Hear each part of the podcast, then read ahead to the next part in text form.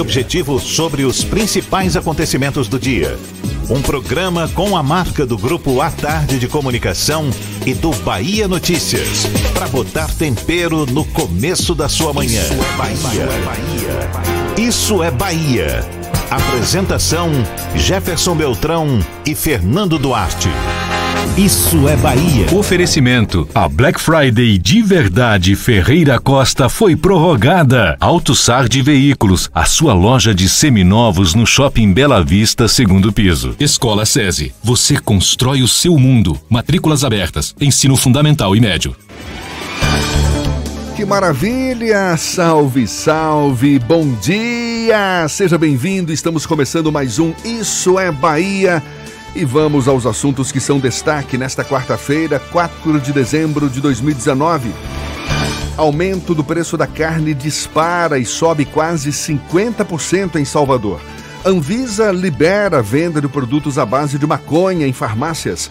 Quase 60 peças publicitárias irregulares são apreendidas na Avenida Vasco da Gama. Festa de Santa Bárbara provoca mudanças no fluxo de veículos do centro histórico e Baixa dos Sapateiros. Encosta do bairro de São Caetano recebe instalação de geomanta. Famílias afetadas pela chuva vão receber toneladas de alimentos. Contribuinte em dívida com a prefeitura tem até a próxima terça-feira para negociar com desconto. Bahia inicia a venda de ingresso promocional para a partida de amanhã diante do Vasco.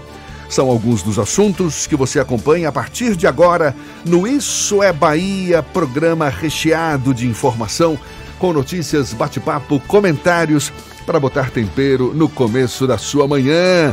Cheio de gás, todo temperado, junto comigo, Fernando Duarte. Bom dia! Bom dia, Jefferson. Bom dia, Paulo Roberto na operação, Rodrigo Tardio e Rafael Santana na produção. E um bom dia especial para quem está saindo de casa agora para ir para o trabalho, para levar os filhos na escola, para ir para a faculdade. Um bom dia para quem está saindo agora de mais um turno do trabalho Sejam bem-vindos à edição desta quarta-feira, dia 4 de dezembro, dia de Santa Bárbara, do Isso é Bahia, com direito ao cheiro do cafezinho que Rodrigo Tardio trouxe para o estúdio hoje para matar todo mundo de inveja. Muito bom dia. Só tá faltando o meu cafezinho, por favor, Tardio. Olha, você nos acompanha também pelas nossas redes sociais, o nosso aplicativo, pela internet no atardefm.com.br e ainda pode nos assistir pelo portal A Tarde ou diretamente pelo canal da Tarde FM no YouTube. Fique à vontade, seja bem-vindo, tudo isso e muito mais a partir de agora. Aliás, claro, você pode participar também enviando suas mensagens por onde, seu Fernando? Pelo WhatsApp no 71993111010 ou mandando sua mensagem também pelo YouTube. A nossa equipe técnica encaminha aqui para o estúdio para que nós possamos interagir com todos vocês. Tudo isso e muito mais a partir de agora para você.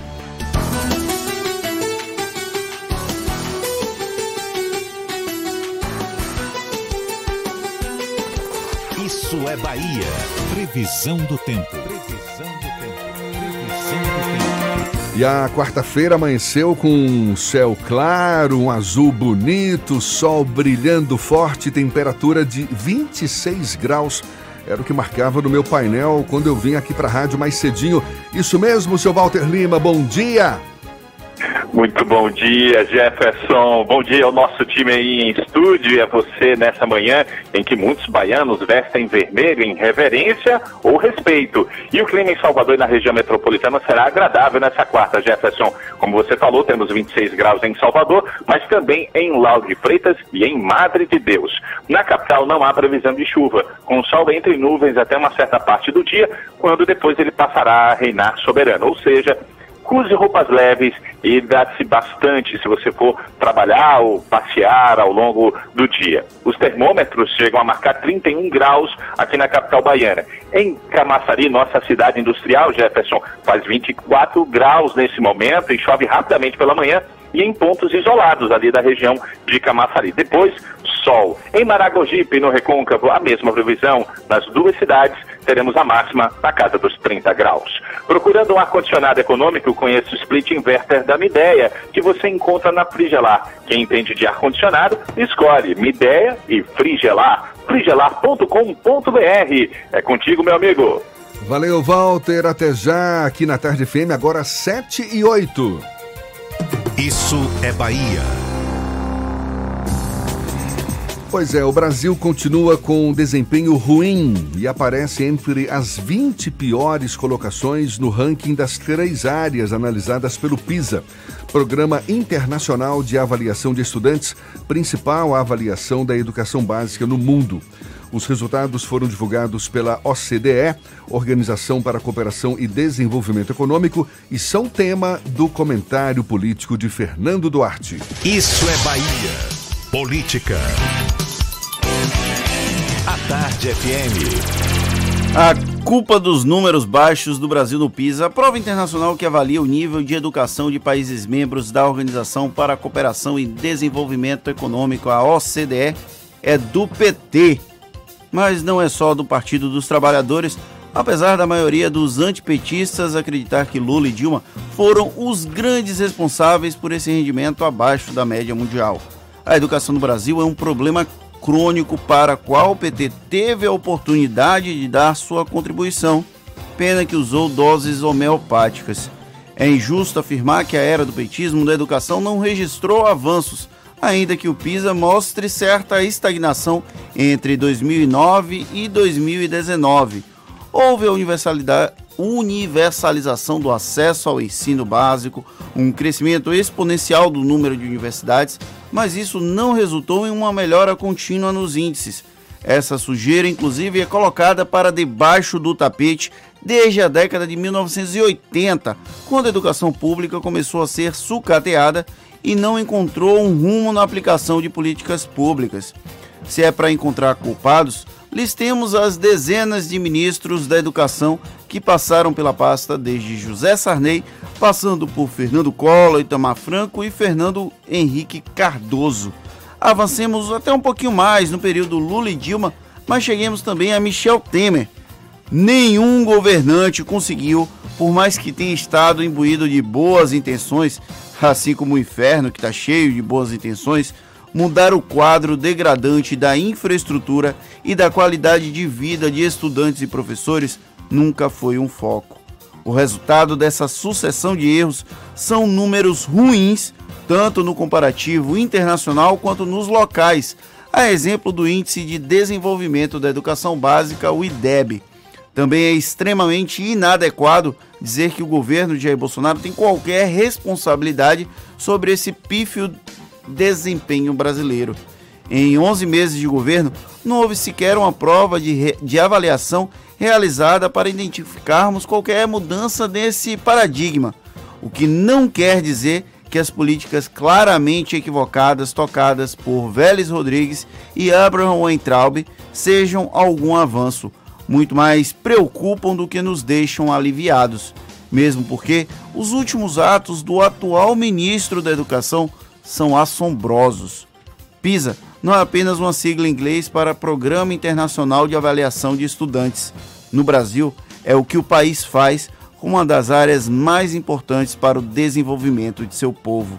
E no meio do fogo cruzado entre polos políticos, quem perde é a população, especialmente a mais pobre, que não consegue ter acesso à educação de qualidade, independente de quem esteja no poder. É, a situação é complicada, seu Fernando. Agora, apesar de estar entre os piores colocados, o Brasil ainda fica à frente de países latinos como Argentina, Colômbia e Panamá em uma ou mais disciplinas avaliadas.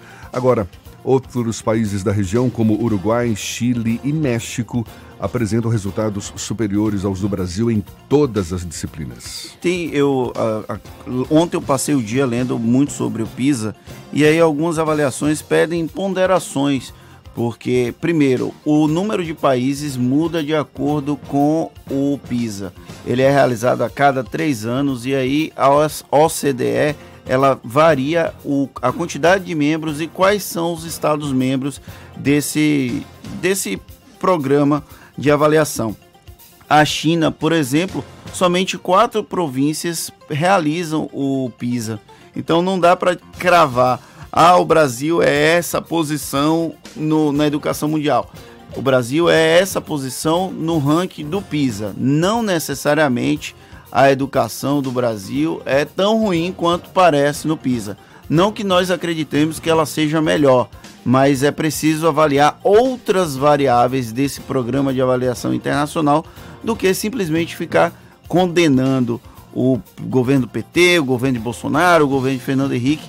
É uma avaliação ruim porque nós sabemos que a educação brasileira está numa situação delicada e a educação pública é ruim, não por falta de empenho de professores, dos profissionais de educação, mas por falta de uma política pública clara para a área em comparação com o que o ministro da Educação, Abraham Weintraub, afirmou até que o resultado não é dos piores. Isso é ironicamente falando, porque ele disse que o Brasil ficaria em último lugar da América Latina nos resultados do PISA. Não foi o último lugar, mas está entre os últimos lugares. Situação nada confortável. Agora são 7 e 12 e pelo menos 550 famílias que moram na rua da Rua Fonte da Bica, no bairro de São Caetano, aqui em Salvador, vão ser beneficiadas com a entrega de uma geomanta para evitar deslizamentos de encosta. A aplicação do material foi feita em uma área de 1.600 metros quadrados e contou com investimento de mais de 220 mil reais. A cerimônia de entrega da geomanta está marcada para logo mais às nove e meia da manhã e vai contar com a presença do prefeito ACM Neto. Lembra da chuva da semana passada, Jefferson? As famílias que ficaram desabrigadas após aquela forte chuva em Salvador começam a receber hoje alimentos, roupas e colchões arrecadados pela Câmara Municipal de Vereadores. A doação foi recebida em um posto montado na assistência militar da Câmara no Paço Municipal e funcionou em esquema de plantão 24 horas. No total, uma tonelada de alimentos não perecíveis foi arrecadada e vai ser entregue no bairro de Boiadeiro, beneficiando 350 famílias. Quem tem dívidas com o município de Salvador, dívidas, por exemplo, de ISS, Imposto sobre Serviços, ITIV, Imposto sobre a Transmissão de Intervivos, tenho também o TFF, Taxa de Fiscalização e Funcionamento, enfim, esses impostos todos por aí, só tem até a próxima o próximo dia 10 para regularizar a situação por meio do programa de parcelamento incentivado. A ação da Prefeitura oferece descontos de até 100% nas multas e juros para pagamentos à vista e de 90% e 80% para pagamentos parcelados em 12 e 48 meses. E um dos principais pontos de tráfego da região de Águas Claras, a rua Celica Nogueira, começou a ser requalificada. As intervenções devem ser concluídas em três meses e contam com um investimento de aproximadamente 700 mil reais. De acordo com a Secretaria Municipal de Infraestrutura, as obras também contemplam a construção de uma escadaria, passeio com piso tátil, meio-fio e rampa de acessibilidade. Aqui na Tarde FM 716.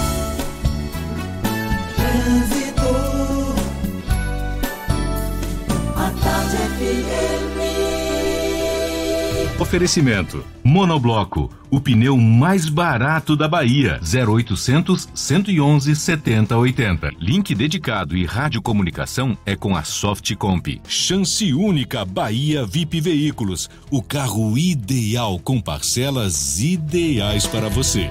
Já estamos sobrevoando a grande Salvador. Cláudia Menezes, nossa repórter aérea, nossa repórter corajosa Hoje com o céu mais bonito, né, Cláudia? Bom dia! Isso mesmo, Jefferson. Céu bonito. Estou aqui curtindo o visual daqui de cima. Bom dia para você também. Bom dia para toda a turma do Isso é Bahia aí no estúdio. O dia realmente está bonito. A gente está acompanhando o trânsito aqui na região do aeroporto e tem boas notícias, viu? Se você está no finalzinho da, para, da paralela, quer seguir para as praias do litoral pela Estrada do Coco, a Avenida Caribé, que geralmente costuma ter uma certa lentidão nas imediações da estação do aeroporto. Agora não, está fluindo bem tranquilamente, tá? A Estrada do Coco só tem intensidade também em direção às praias. Você que saiu das praias, está voltando para Salvador, você também encontra um movimento bem tranquilo em Lauro de Freitas, na Estrada do Coco. E a paralela dá para ver daqui que está fluindo super bem também em direção à rodoviária, viu? Só tem alguns pontos de intensidade, mas não é congestionamento nesse horário. A Western Union tem as principais moedas estrangeiras com uma das melhores cotações do mercado: dólar, euro, libra e muito mais. Acesse corretorwesternunion.com.br. É contigo, Jefferson. Obrigado, Cláudia. A Tarde FM de carona com quem ouve e gosta. E em instantes, aumento do preço da carne dispara, sobe quase 50% em Salvador. A Anvisa liberou venda de produtos à base de maconha nas farmácias. Detalhes, portanto, já já, agora 7 e 18 na Tarde FM. Você está ouvindo Isso é Bahia. Sair de fábrica com 78 anos de aventura e ser líder de vendas pelo quarto ano consecutivo. Isso é Jeep. Rap New Jeep. A última grande oferta para você entrar no mundo Jeep ainda neste ano. Jeep Renegade a partir de entrada de 39.990, 35 parcelas de 875 e parcela final no valor de 18.950 reais. E Jeep Compass com taxa zero e bônus de até 10 mil reais no seu usado. Faça um test drive e conheça. Consulte condições. No trânsito, dê sentido à vida. Ho, ho, ho! Aqui é o Papai Noel e eu já estou celebrando o Natal no Shopping Passeu. Venha me visitar com a tranquilidade que você merece e aproveite todas as opções do Passeu para garantir os melhores presentes do Natal. Confira a programação no site passeutaigara.com.br e viva a magia do Natal Passeu. Boas festas! O Natal já chegou no Hangar Business Park. Venha fazer suas compras com toda a comodidade de um moderno complexo de lojas e escritórios, com áreas de convivência e jardins a céu aberto. No hangar, além de presentes, você encontra restaurantes, salões de beleza, bancos 24 horas, clínicas e muito mais serviços. O Natal do Hangar Business Park vai surpreender você paralela, próximo ao aeroporto. Chance única Bahia VIP. Não deixe passar. Corra para aproveitar. Super lotes de seminovos com parcelas ideais para você. Lote 1, Sandero Agile ou Siena Fire com parcelas de 399. Lote 2, Etios HB20 ou Lifan X60, parcelas de 799. Lote 3, Renegade e X35 ou Corolla, parcelas de 999. Bahia VIP Veículos, Avenida Barros Reis Retiro. Fone 3045 5999. Consulte condições na concessionária concessionária. No trânsito, a vida vem primeiro. Monobloco, o pneu mais barato da Bahia. 0800 111 70 80 e a hora certa. Agora, 7h20, a Tarde FM, quem ouve gosta. Você sabia que na Monobloco toda a energia elétrica utilizada para consertar o seu carro é captada de placas solares? E que o óleo trocado do seu carro vai para reciclagem para ser refinado novamente? E que na Monobloco os pneus velhos deixados pelos clientes podem virar chachim, cadeira e até asfalto? Não sabia? Então se ligue. Monobloco faz tudo de mecânica e tem o pneu mais barato da Bahia. Água de Meninos, Lauro de Freitas e Abrantes. 0800 111 7080. Voltamos a apresentar Isso é Bahia. Um papo claro e objetivo sobre os acontecimentos mais importantes do dia. Agora são 7h21 e temos notícias que chegam da redação do portal Bahia Notícias. João Brandão Apostos. Bom dia, João. Bom dia, bom dia a todos. Olha, a Prefeitura de Salvador pretende requalificar até o final, do ano, até o final de dezembro os kits de cadeiras, barracas, sombreiros, mesas e isopores dos comerciantes que trabalham nas praias da Barra. A informação foi confirmada ao Bahia Notícias pelo secretário municipal de Ordem Pública, Felipe Lucas. De acordo com o titular da pasta, inicialmente serão distribuídos 155 kits aos ambulantes nas praias do Porto da Barra e do Farol da Barra. O objetivo é chegar a toda a orla marítima, tanto do subúrbio quanto da cidade alta. Felipe Lucas justificou que a escolha pela Barra se deu ao fator turístico, onde o fluxo de frequentadores é muito intenso. O prazo contratual para a confecção dos materiais teve início em dezembro. Inicialmente foi previsto que isso deveria acontecer em até dois meses. Nesta terça-feira, houve uma reunião da CEMOP com os comerciantes do Porto e, em seguida, o secretário afirmou que haveria conversas com vendedores do Farol. E olha, o deputado estadual Wilton Coelho, do PSOL, disse ontem que lançará na próxima semana, no dia 12 de dezembro, sua candidatura à Prefeitura de Salvador. O parlamentar ainda indicou que deve formar uma frente com o PCB e o P para a disputa do pleito. Nós ainda não temos sinalização dos partidos irmãos, mas nós já contamos com a sinalização, sinalização bem positiva do PCB e do novo partido, a Unidade Popular pelo Socialismo, UP. Então, nesse quadro de dificuldade de se estabelecer coligações que a nova legislação apresenta, talvez nós tenhamos uma das frentes mais robustas do ponto de vista do número de partidos. Fecha aspas. Hilton disse também que com o PSTU está no processo ainda de discussão. Essas e outras notícias você encontra no portal baianoticias.com.br. João Brandão para o programa Isso é Bahia. É com vocês, Jefferson e Fernando. Valeu, João, muito obrigado. Olha, a gente fala agora de futebol. O zagueiro Everton Senna foi um dos poucos destaques do Vitória na temporada 2019 quando teve participação decisiva na Série B. Além de disputar 29 rodadas da competição, o defensor foi titular em 10 dos 11 resultados positivos que salvaram o rubro-negro do rebaixamento. Everton Senna é o personagem principal de uma reportagem na edição de hoje do Jornal à Tarde, reportagem em que ele garante o desejo de ficar no Vitória e projeta um 2020 com acesso e títulos. Será esse o futuro do Vitória na próxima temporada? Acesso à Série A e novos títulos? Bom, nada como projetar o futuro dando primeiro, dando, dando primeiro uma olhada no passado. Quem conversa conosco sobre o assunto é o jornalista esportivo do portal Bahia Notícias, Glauber Guerra, que acompanhou o Vitória ao longo dessa temporada. Bom dia, seja bem-vindo, Glauber. Bom dia, Jefferson. Um prazer estar aqui na Tarde FM. Esse programa aí que é novo, mas já estourado de audiência, por onde a gente passa aí, ver os ambulantes, é, pessoas ouvindo aí. É muito legal isso, um projeto novo que já começa com esse sucesso. Que legal, muito obrigado. A gente acompanhou o Vitória, fechou aí a Série B desse ano em 12 lugar com 45 pontos né? Posição que foi sacramentada Isso. depois daquela derrota Curitiba. Curitiba por 1 a 1 no Barradão.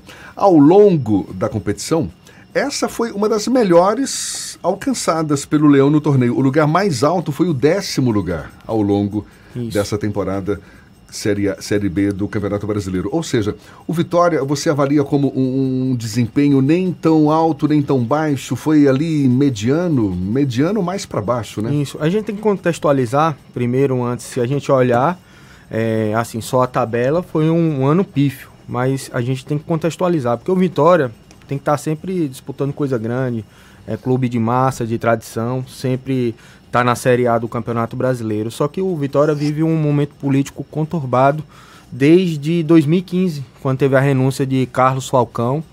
É, teve um mandato tampão ali de Raimundo Viana entre 2015 e 2016, que teve um pouco de paz, mas a partir de 2000 e, no final de 2016, quando Ivan de Almeida é, assumiu essa crise voltou, tanto que ele ficou apenas quatro meses no cargo, teve que pedir licença, depois Agenor Gordilho assumiu, depois novas eleições, depois Ricardo Davi é, teve um mandato encurtado e Paulo Carneiro assumiu no início da, da, da Série B. Quer dizer, muita turbulência na Muito... gestão do clube, isso, né? e com reflexos no campo. Isso né? influi dire... é, diretamente. Eu, conversando com um jogador, é, William Farias, que era capitão do time, ele disse: todo dia é um presidente novo aqui, a gente não sabe nem a quem se reportar. E o Vitória, agora o Paulo Carneiro, a, a, a, meta era se manter na Série B. Lógico que não ia falar isso para a torcida, que a torcida sempre quer o acesso, mas devido à situação financeira ruim do Vitória. É, a partir do momento que o Vitória foi rebaixado, é, teve a diminuição nas suas receitas em torno de 80%. Recebia 60, 50 milhões de reais só de direitos de televisão, entre 40 e 50, e baixou para 8 milhões, e fora outras receitas de patrocínio que perdeu, como a Caixa Econômica Federal. Então, é, ele pegou ali, o, teve que trocar o pneu com o carro andando, como a gente fala. É, os jogadores salários começaram a atrasar já na gestão de Ricardo Davi. Manteve a, a posição de se manter na Série B, conseguiu esse feito.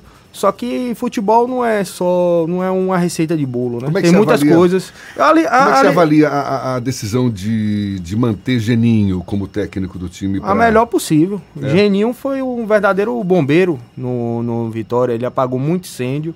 É, os jogadores, é, naquele episódio que não quiseram treinar, ele teve. e ameaçaram até não entrar em campo. Ele teve o papel decisivo ali de conscientizar os jogadores, de mostrar que a crise financeira que o clube vinha passando. Jogadores não concentraram em, pro, em protesto, mas entraram em campo, fizeram seu papel. Então o Geninho teve um papel essencial, senão o Vitória seria rebaixado, se não é Geninho. O Vitória teve cinco treinadores nessa temporada. Isso foi um dos problemas do Esporte Clube Vitória ao longo da temporada de 2019, essa, essas sucessivas trocas de treinador? Também. Assim, é, dois foram na gestão de Ricardo Davi, que foram, foi o Cláudio Tencati e o Marcelo Chamusco. O Marcelo Chamusco começou a temporada. Essa troca de filosofia, que cada treinador traz sua filosofia de trabalho. Então, essa troca impacta diretamente até o jogador se readaptar à filosofia de trabalho. O esquema tático novo demora um pouco. E cada treinador traz seu auxiliar, traz não sei quem, seu preparador. Já é uma. Cada um com sua metodologia. Então isso também foi um agravante. Agora, Geninho era para ter chegado antes. Porque a gente fala que ah, o treinador não encaixou. Às vezes ele tem competência técnica, mas não sabe lidar com gestão de pessoas. Futebol, toda hora é um problema. É um jogador ali que é, chegou atrasado no treino, um exame de DNA, um problema familiar, e ali o treinador que é como se fosse um pai que está ali para resolver a situação, Fernando. E muita gente, muito treinador, não tem é, esse jogo de cintura. Geninho, uma pessoa experiente, no seus 71 anos, 72 anos, se não me engano, né, já viveu tudo isso, é ex-atleta, sabe como lidar com, com os atletas, principalmente com aqueles mais experientes que ameaçam fazer motim, vai querer derrubar. Amadeu e Loss tinham conhecimento tático, tem um conhecimento tático e técnico, mas não sabe lidar com gestão de pessoas. Já Geninho, além do conhecimento que ele tem, o cara até olha para ele, pô, é que é campeão brasileiro, já foi campeão brasileiro, é Agora, experiente. Glauber, é, é, tudo bem, muitas turbulências no nível de gestão, com reflexos em campo, muitos técnicos passando pelo Vitória. Agora, não faltou time também? Um Isso. time mais, mais profissional, mais competitivo? Claro, com certeza, Jefferson. A- as peças eram tecnicamente abaixo do esperado. Mas é aquilo, é, teve que se tirar leite de pedra. Quando Eu não quero fazer aqui defesa de Paulo Carneiro, até quando sou advogado dele, enfim. Mas a gente tem que analisar é, não com a emoção, sim com a razão. O que é que eu na- analiso? Ele chegou ali, ele pegou uma bomba na mão. Tinha pouco recurso financeiro, os salários já estavam atrasados, não tinha nenhum recurso ativo para chegar ao Vitória, só de sócio torcedor, bilheteria, enfim, que é pouco. Teve que ir atrás de patrocínios pontuais, nenhum patrocinador master até o momento. Então foi o que deu, era o que tinha para hoje. Então ele teve que se virar no mercado, veio peças interessantes como Thiago Carleto, é um jogador que estava no Ceará, um jogador experiente, passou por Atlético Paranaense, foi decisivo no Vitória, fez 10 partidas, marcou 3 gols, é, deu várias assistências, deci- é, decidiu vários jogos, é uma das prioridades para o Vitória renovar. Tem algumas coisas positivas, tem o Everton Senna, o zagueiro, até que você leu a matéria aí do Jornal à Tarde, não Se sei se foi feita da- por Rafael Teles ou Everton, que eu estava até no, no, no dia lá que eles estavam fazendo a matéria. Acho que foi Rafael Teles, boa matéria, inclusive. É, o Everton Senna. Ever- Teve algumas. algumas Foi Rafael é, Teres e Everton Santos. Everton Santos, isso. Foi. Como é que se diz? Era o que tinha. Ele conseguiu se virar nos 30, conseguiu é, manter o foco que era permanecer na Série B.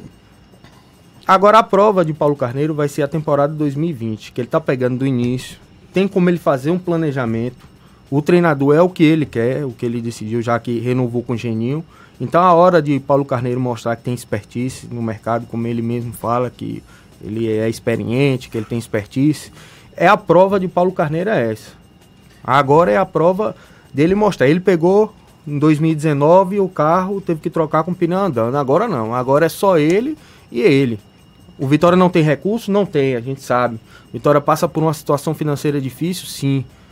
Mas é isso. Ele já sabia que a situação era ruim. Quer dizer, o que se espera agora é uma renovação do uma time. Uma renovação e subir, não tem outra coisa. O Vitória gente... não pode ficar mais na Série B. O Vitória gente... tem que subir. Muita gente vai sair. O Wesley já. Esse já falou que sai, né? É, já sai porque ele é, foi emprestado pelo Palmeiras. E aí é um jogador promissor.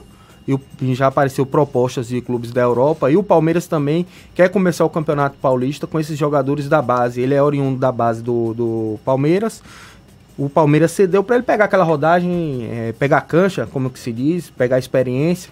Ele jogou muitas partidas como titular, vai com essa bagagem, né? Serviu aqui como laboratório aqui na Série B, que é complicada, não é fácil. E lá na, com jogadores mais técnicos, com jogadores melhores, o Wesley acho que vai mostrar o seu futebol, que é aquela coisa, você trabalhar com gente ruim, você às vezes não consegue desenrolar. Você trabalhando ali com equipe boa, com companheiros bons, o, né, o o negócio flui mais, flui, flui, melhor, flui rapidamente. 2019 também foi marcado por, por um embrólio envolvendo o Esporte Clube Vitória e a Arena Fonte Nova. No final, o Vitória acabou mandando algumas partidas lá e a, a parte decisiva da temporada acabou ficando só no Barradão. Para 2020, tem alguma perspectiva sobre o que deve acontecer nesse relacionamento entre Vitória e Arena Fonte Nova? Vão ter jogos mandados lá? Ô Fernando Duarte, eu acho muito difícil porque para o Vitória mandar os jogos na Arena Fonte Nova isso, é ter lucro jogando lá, é, porque teve, só teve um jogo que teve lucro, os outros dois foram prejuízos. É preciso ter uma quantidade mínima de sócios. Para isso, o Vitória, hoje que tem 13 mil e poucos sócios torcedores, tem que chegar aí no mínimo a 20 para zerar, para nem ter prejuízo nem lucro. O Bahia tem o dobro praticamente desse número aí. Por isso que consegue ter é, lucro com a Arena Fonte Nova. Então Vitória tem que se engajar. É, tá vindo, parece que um novo diretor de marketing aí, deve ser anunciado, acho que até janeiro do ano que vem. Que Ricardo Nery ele só tá temporário. Né? A gente até fez entrevista com ele aí, saiu semana passada. Então Vasco fez uma Black Friday no, no seu plano de sócios e já ultrapassou o Flamengo. Tudo bem, é o, o valor é barato, é irrisório, sim. Só que isso fideliza, pelo menos ali acredito que metade deve ficar, entendeu? Que o cara paga ali, depois não paga, mas eu acredito que 50% ali da, dos sócios torcedores do Vasco deve ficar. Tava com 20 mil, foi para 120, já passou o Flamengo. Então é isso, é, o marketing precisa é, se engajar também para trazer novas receitas. Hoje na Arena Fonte Nova eu acho difícil. Vou confessar aqui para você que eu acredito que essa briga de Vitória e Arena Fonte Nova foi mais uma questão de pertencimento, para dizer que a Arena Fonte Nova é do Estado, que não pertence ao Bahia.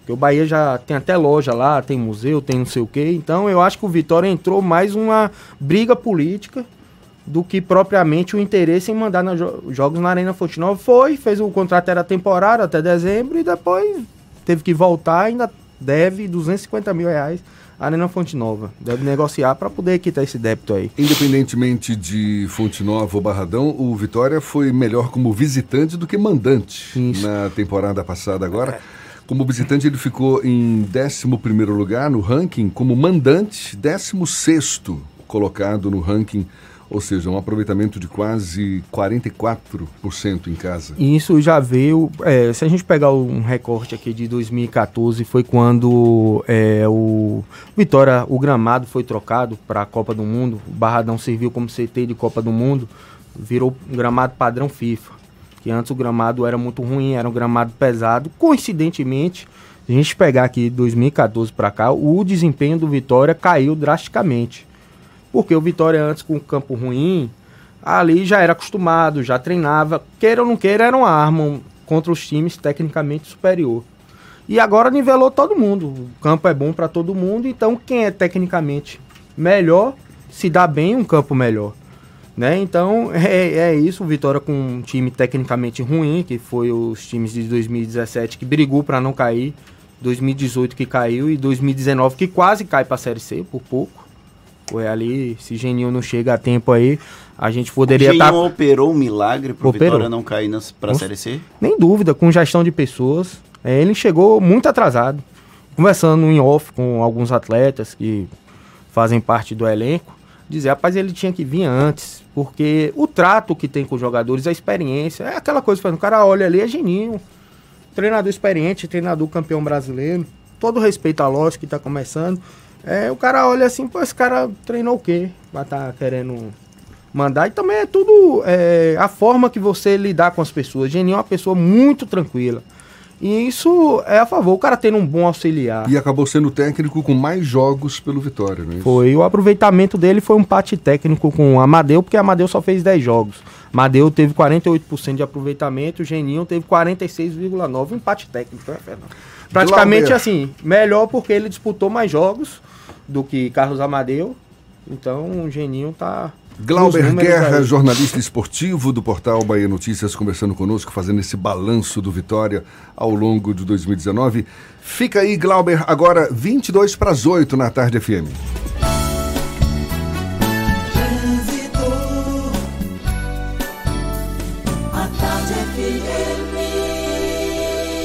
Oferecimento: Monobloco, o pneu mais barato da Bahia. 0800 111 7080. Link dedicado e radiocomunicação é com a Softcomp. Chance única Bahia VIP Veículos, o carro ideal com parcelas ideais para você. A gente volta a falar com Cláudia Menezes, sobrevoando Salvador. Novidades por aí, Cláudia? Oi, Jefferson, vou falar agora dos reflexos de uma manifestação na Avenida Liomar Baleiro. A gente está sobrevoando essa região agorinha. Interditaram, viu, a via depois de colocar fogo em objetos na pista. A informação é que é um protesto de moradores, deixa reflexos na estrada velha do aeroporto, trecho entre Mussurunga e São Cristóvão. Inclusive tem uma equipe aqui do Corpo de Bombeiros, viu? Aqui no local e o trânsito segue com intensidade. Por isso, se você vai para o centro da capital, está aqui nessa região, os melhores caminhos são a Avenida 29 de Março e a saída de Mussurunga para a Paralela. Alarme monitorado Verisuri, solução ideal em segurança para sua casa ou comércio. Instalação rápida e simples, sem fios e sem obras.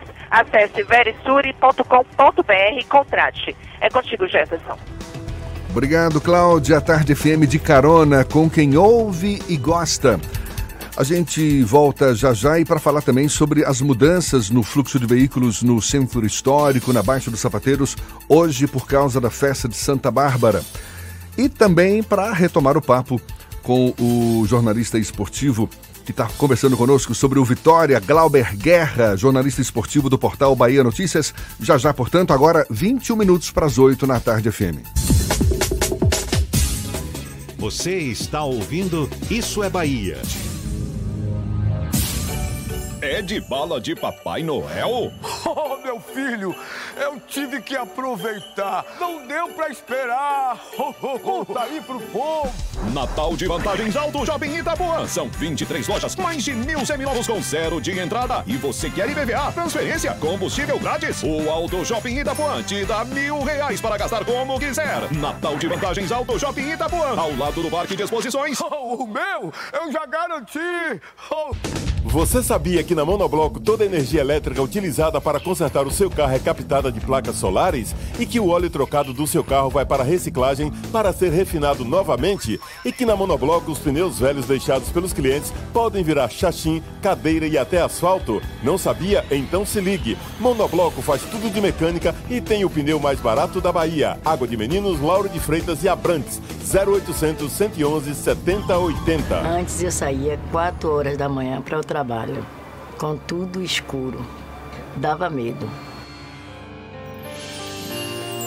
ficou mais seguro sair de madrugada e voltar à noite. A iluminação em LED mais moderna do Brasil já chegou no Calabar, Nova Constituinte, Liberdade, Bairro da Paz, Palestina, Pernambués, São Caetano, Pau da Lima, Valéria e vai chegar em muitos outros bairros. Iluminando nosso bairro é seu. A prefeitura que trabalha para quem mais precisa é sua. Alô Salvador! Salvador! Passei pelo Vale das Pedrinhas e achei até que tinha pego o caminho errado. Ficou bem diferente aquela área do canal depois da urbanização que a prefeitura fez, né? Tá maravilhoso aquilo ali. Bernadette dos Santos que o diga. As crianças têm um lazer hoje. Crianças só não, adultos, adolescentes, tem, tem três quadros esportivas. Isso aqui enche. Valorizou nosso bairro. Inclusive, ela e outros vendedores que trabalhavam no improviso ganharam quiosques no Vale das Pedrinhas. E não é só isso não, viu, Salvador? Eu bem vi. O canal passou por intervenções de macrodrenagem, foi coberto, ganhou essas quadras que ela falou e também praça, parque infantil e academia de saúde. E a prefeitura implantou ainda espaços de convivência, ciclovia, nova iluminação em LED e paisagismo. E pensar que ali era lugar de alagamento, de sujeira, doenças. Agora o Vale das Pedrinhas é lazer e saúde para todos. Prefeitura de Salvador. A prefeitura que mais trabalha no Brasil. Central Papelaria, os melhores preços e a maior variedade em material escolar e escritório da Bahia e a hora certa. Agora faltam 20 minutos para as 8 horas. A Tarde FM, quem ouve gosta. Um bom dia para você. 3369 mil. Central Papelaria, variedade assim você nunca viu. 3369 mil, é só ligar. 3369 mil. Central Papelaria, você encontra tudo em material escolar.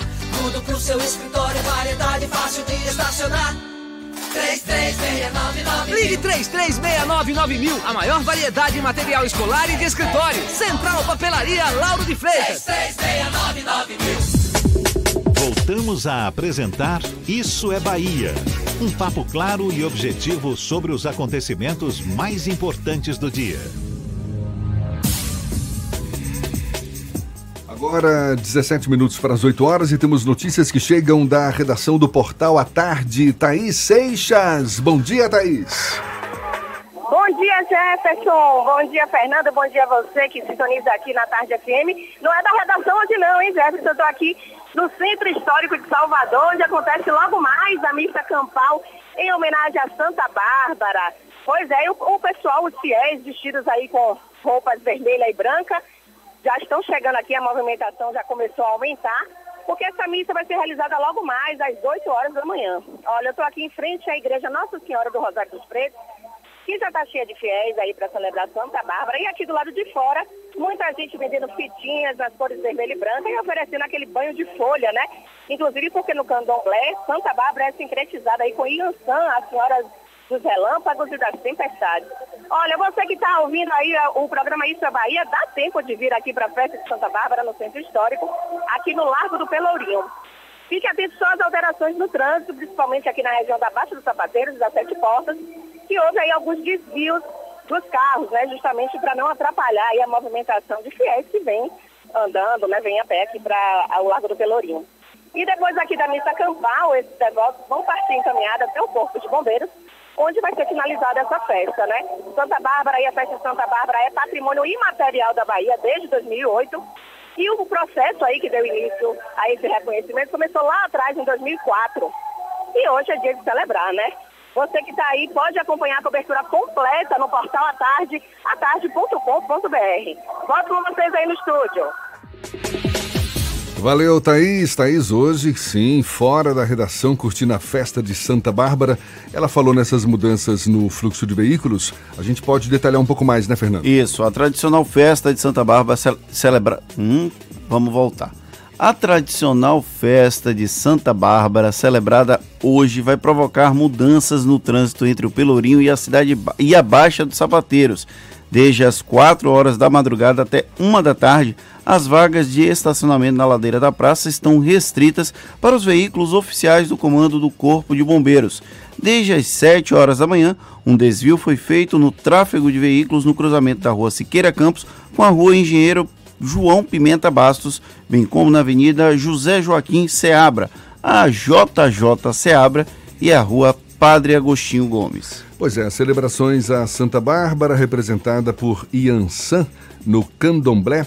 Nesta quarta-feira, a festa começa às 8 horas da manhã, com uma missa na igreja de Nossa Senhora do Rosário dos Pretos, no Largo do Pelourinho.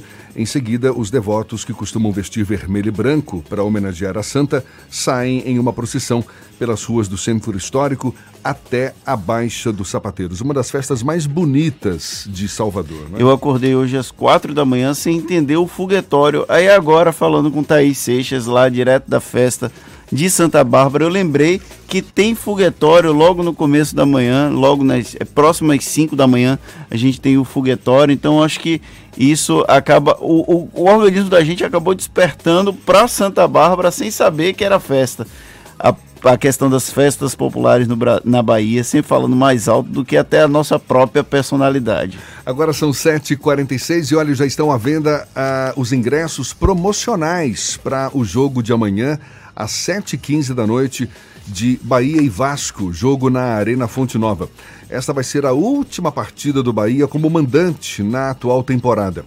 Como despedida, o clube baiano anunciou uma promoção. O sócio de qualquer modalidade pode comprar o ingresso a 10 reais. Já o torcedor que não é sócio paga meia, exceto para o Lounge Premium. Os ingressos custam de 30 a 160 reais. Nesta quinta, os guichês do estádio vão aceitar somente pagamentos em dinheiro. A gratuidade para crianças segue ampliada até 11 anos, seguindo a idade limite do plano de sócio mirim Esquadrãozinho. É isso aí, não é?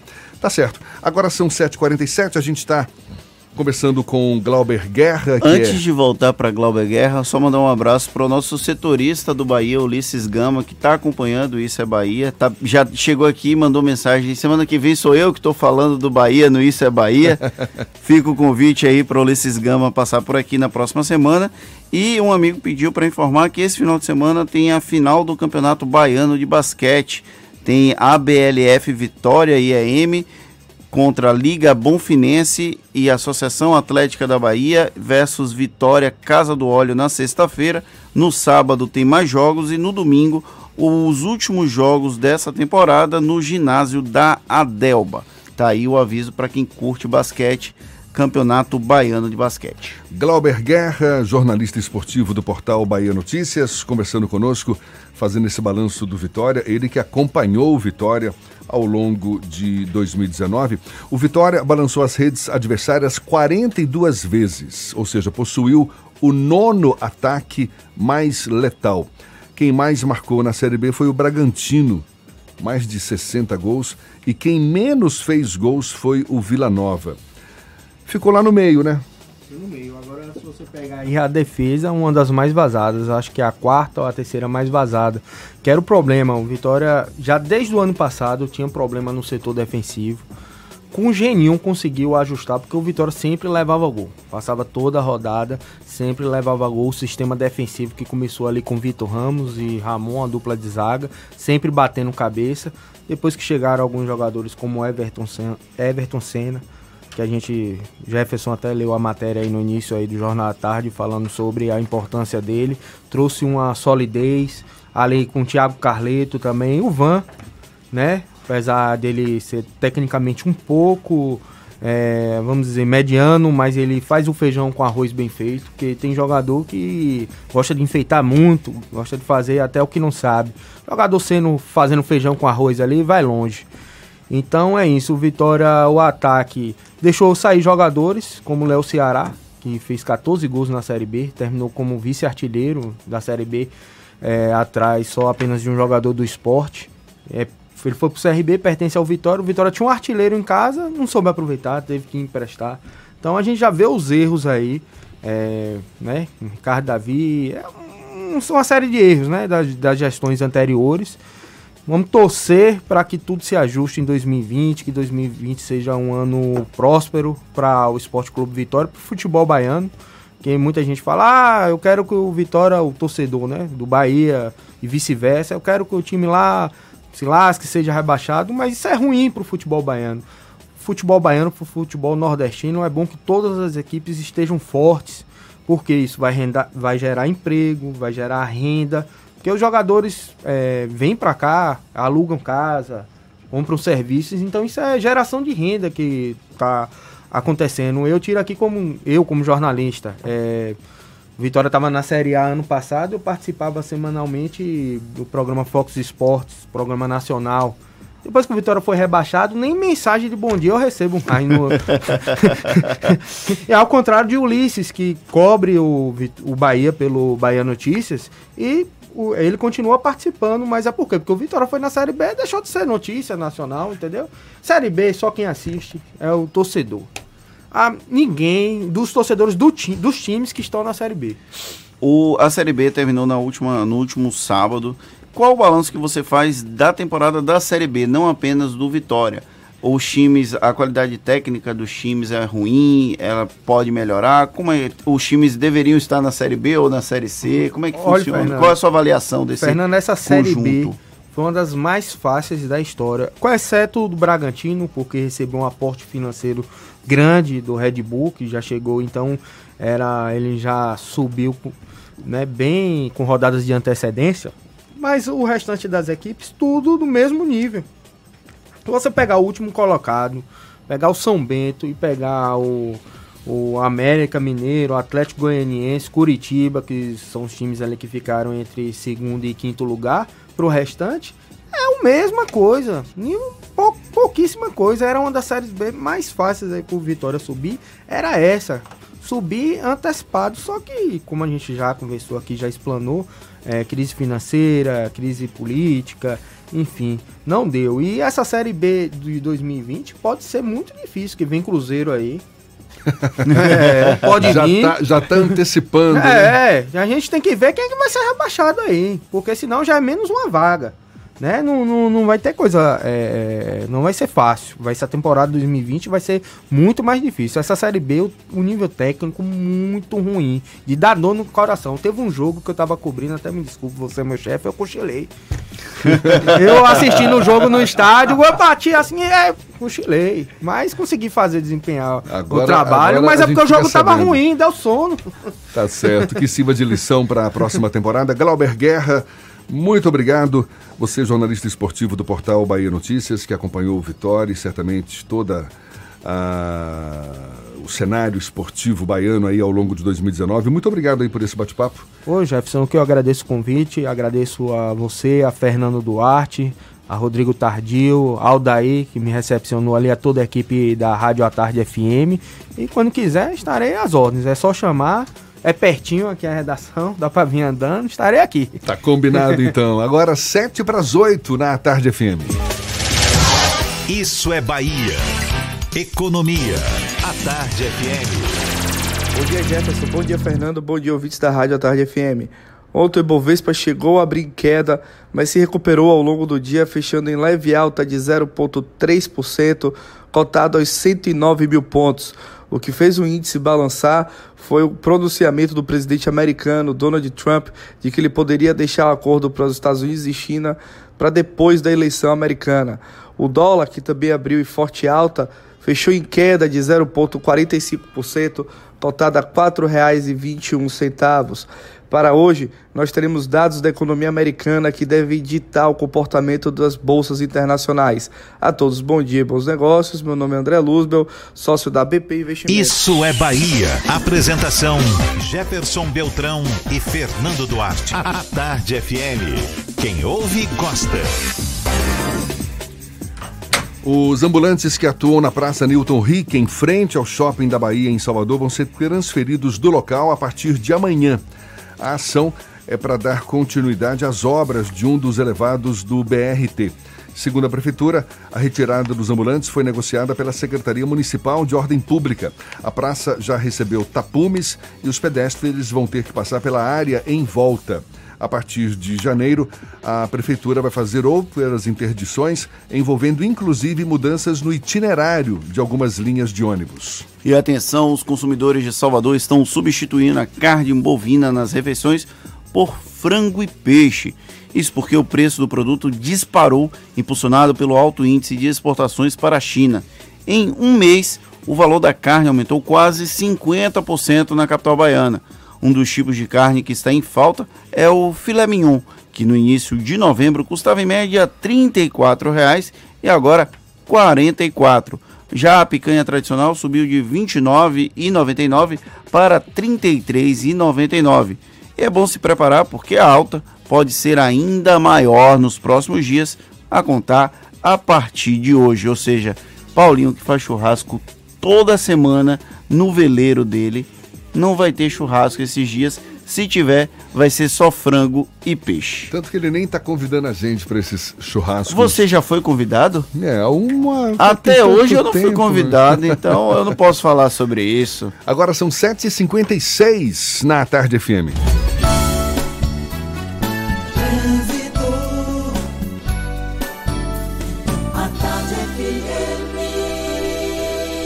Oferecimento: Monobloco, o pneu mais barato da Bahia. 0800 111 7080. Link dedicado e radiocomunicação é com a Softcomp. Chance única Bahia VIP Veículos, o carro ideal com parcelas ideais para você. A gente volta a falar lá de cima. Cláudia Menezes, sobrevoando Salvador, de olho nos motoristas. É você, Cláudia. Oi, Jefferson. Olha, meu assunto é com você que vai sair da rótula do abacaxi agora e quer chegar na Cidade Baixa. Vá pela Bonocô, viu? Mesmo com intensidade no trecho inicial, desde a saída do acesso norte, mas está fluindo bem melhor que a Via Expressa, tá? Com trecho final carregado, a Via Expressa em direção à Jequitaia, principalmente ali na passagem, viu? Pelo túnel de acesso à Cidade Baixa. Isso porque teve um roubo aí da fiação e parte dos fios ficou caída, viu? Está sendo feito um desvio ali para apenas uma das faixas, isso na passagem pelo túnel, tá? E tem uma equipe lá para guardar homens que vão fazer reparos ali nesse, nessa situação, né, do, do roubo dos fios. Promoção Use Caixa Elo. Concorra a mil reais por dia e uma casa mobiliada por mês. Cadastre seu cartão Caixa Elo, débito ou crédito em usecaixaelo.com.br e participe. Vem, Vidão. É com você, Jefferson. Obrigado, Cláudia. Tarde FM de carona com quem ouve e gosta. E em instantes, Anvisa libera a venda de produtos à base de maconha em farmácias. Quase 60 peças publicitárias irregulares são apreendidas na Avenida Vasco da Gama. A gente volta já já e para falar para toda a Bahia, a Tarde FM 758. Você está ouvindo Isso é Bahia. Chance única Bahia VIP. Não deixe passar. Corra para aproveitar. Super lotes de seminovos com parcelas ideais para você. Lote 1, Sandero Agile ou Siena Fire com parcelas de 399. Lote 2, Etios HD20 ou Lifan X60, parcelas de 799. Lote 3, Renegade e X35 ou Corolla, parcelas de 999. Bahia VIP Veículos, Avenida Barros Reis Retiro. Fone 3045 5999. Consulte condições na concessionária. No trânsito a vida vem primeiro. Neste Natal, a felicidade acontece no Salvador Shopping. Venha viver uma incrível aventura no Parque dos Esquilos, com decoração temática, carrossel, trenzinho e arborismo com tirolesa. Você ainda encontra muita diversão no Jardim Encantado do Noel, com atrações ao ar livre para toda a família. Tem circuito de aventuras, labirinto, Casa Verde do Noel, um lindo espetáculo de som e luz e muito mais. Natal é no Salvador Shopping diferente pra você.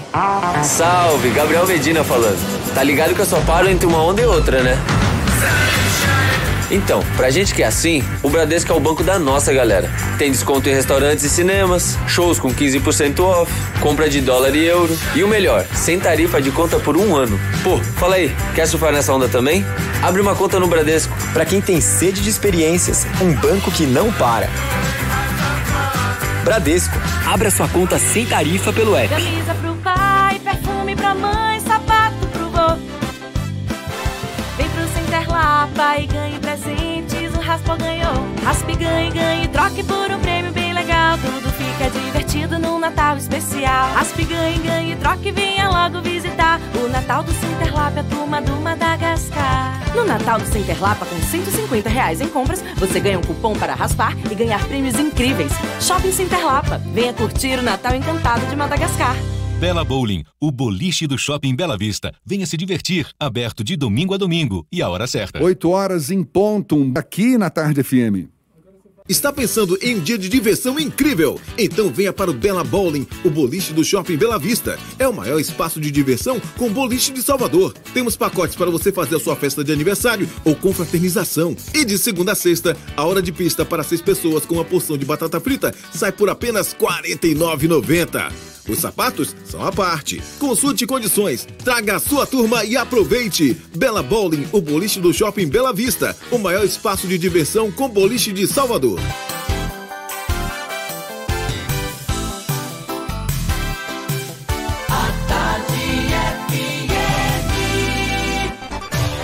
Atenção, emissoras afiliadas à Tarde FM. Em 5 segundos, isso é Bahia para todo o estado.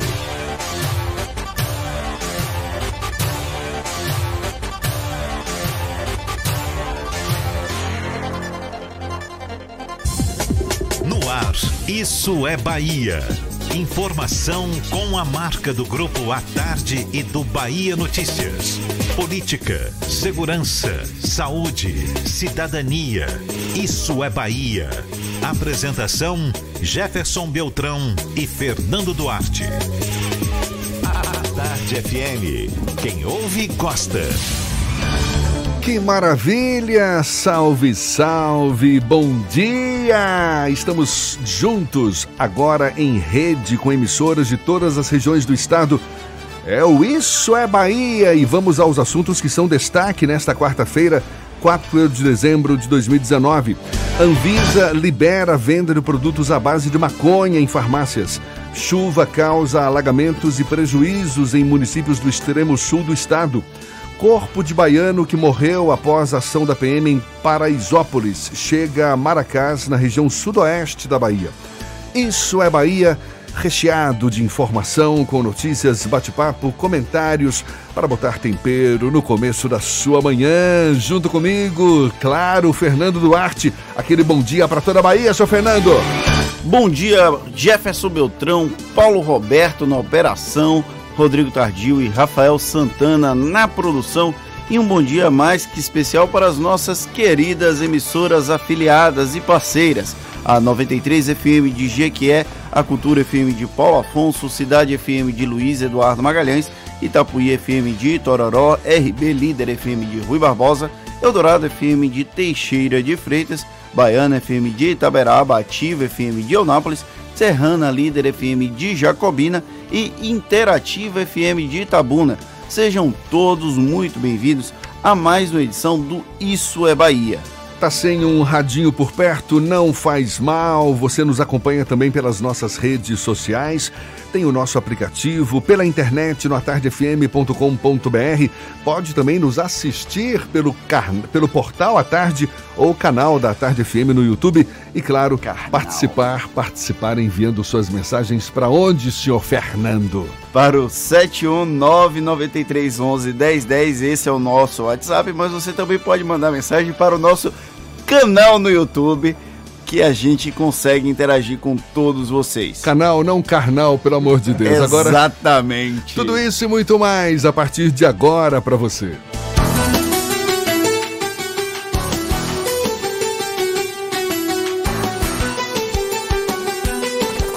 Isso é Bahia. Previsão do tempo. Previsão do tempo. Previsão do tempo. Olha, em Salvador, a quarta-feira vai ser ensolarada. Já começou bastante sol no, nesse comecinho de manhã. Temperatura de 26 graus. E no interior do estado, sol de rachar o coco também. Seu Walter Lima, por favor, chega mais. Bom dia de novo, amigo. Muito bom dia, Jefferson. Bom dia, Fernando, Rafael, Rodrigo, Paulinho e a você que em todo o estado na nossa companhia.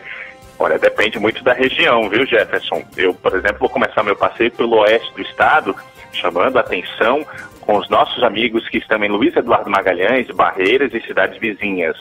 Choveu muito forte nas primeiras horas da manhã, inclusive com relâmpagos. Chove nesse momento em algumas áreas do extremo oeste. A boa notícia é que essa intensidade pluviométrica, olha que palavrinha, hein? Essa intensidade pluviométrica vai diminuir ao longo da manhã, mas ainda assim, você que vai sair de casa, leve um bom guarda-chuva, se agasalhe, porque volta a chover à tarde, essa frente diminui um pouco os termômetros, temos 21 graus nesse momento na região e a máxima que costuma bater ali na casa dos 36, 37 graus, hoje não passa dos 26. Agora, saindo do extremo oeste, vamos para Itororó, no centro-sul baiano, próximo a Itapetinga. Temos chuva leve em algumas áreas depois o sol fica entre nuvens. Temos 23 graus aí nessa região bacana da Bahia e a máxima bate aí os 30 graus. Procurando um ar-condicionado econômico, conheça o split inverter da Mideia que você encontra na Frigelar. Quem entende de ar-condicionado, escolhe Mideia e Frigelar. frigelar.com.br. Quem estiver no Oeste, quiser vir para aqui pegar um sol, é só vir e aí aproveita para uma visita na Tarde FM Conhece pessoalmente o nosso Jefferson, o nosso Fernando e todo o time que faz esse programa massa. Jefferson. Maravilha, Walter Lima. E aí, aproveita, passa também lá na, no QG da BTN, na base aérea de Salvador, para conhecer Walter Lima, Cláudia Menezes e Companhia Limitada. Agora, 8 e 6 na Tarde FM. Isso é Bahia. O governador Rui Costa afirmou nesta terça-feira que vem mantendo diálogo com os deputados estaduais da base governista, mesmo com muitos desses aliados terem se manifestado insatisfeitos com a dificuldade para conversar com o petista e ter suas demandas atendidas. Rui Costa chegou a afirmar que os deputados vão continuar dizendo que têm saudades dele. O assunto é tema do comentário político de Fernando Duarte. Isso é Bahia. Política.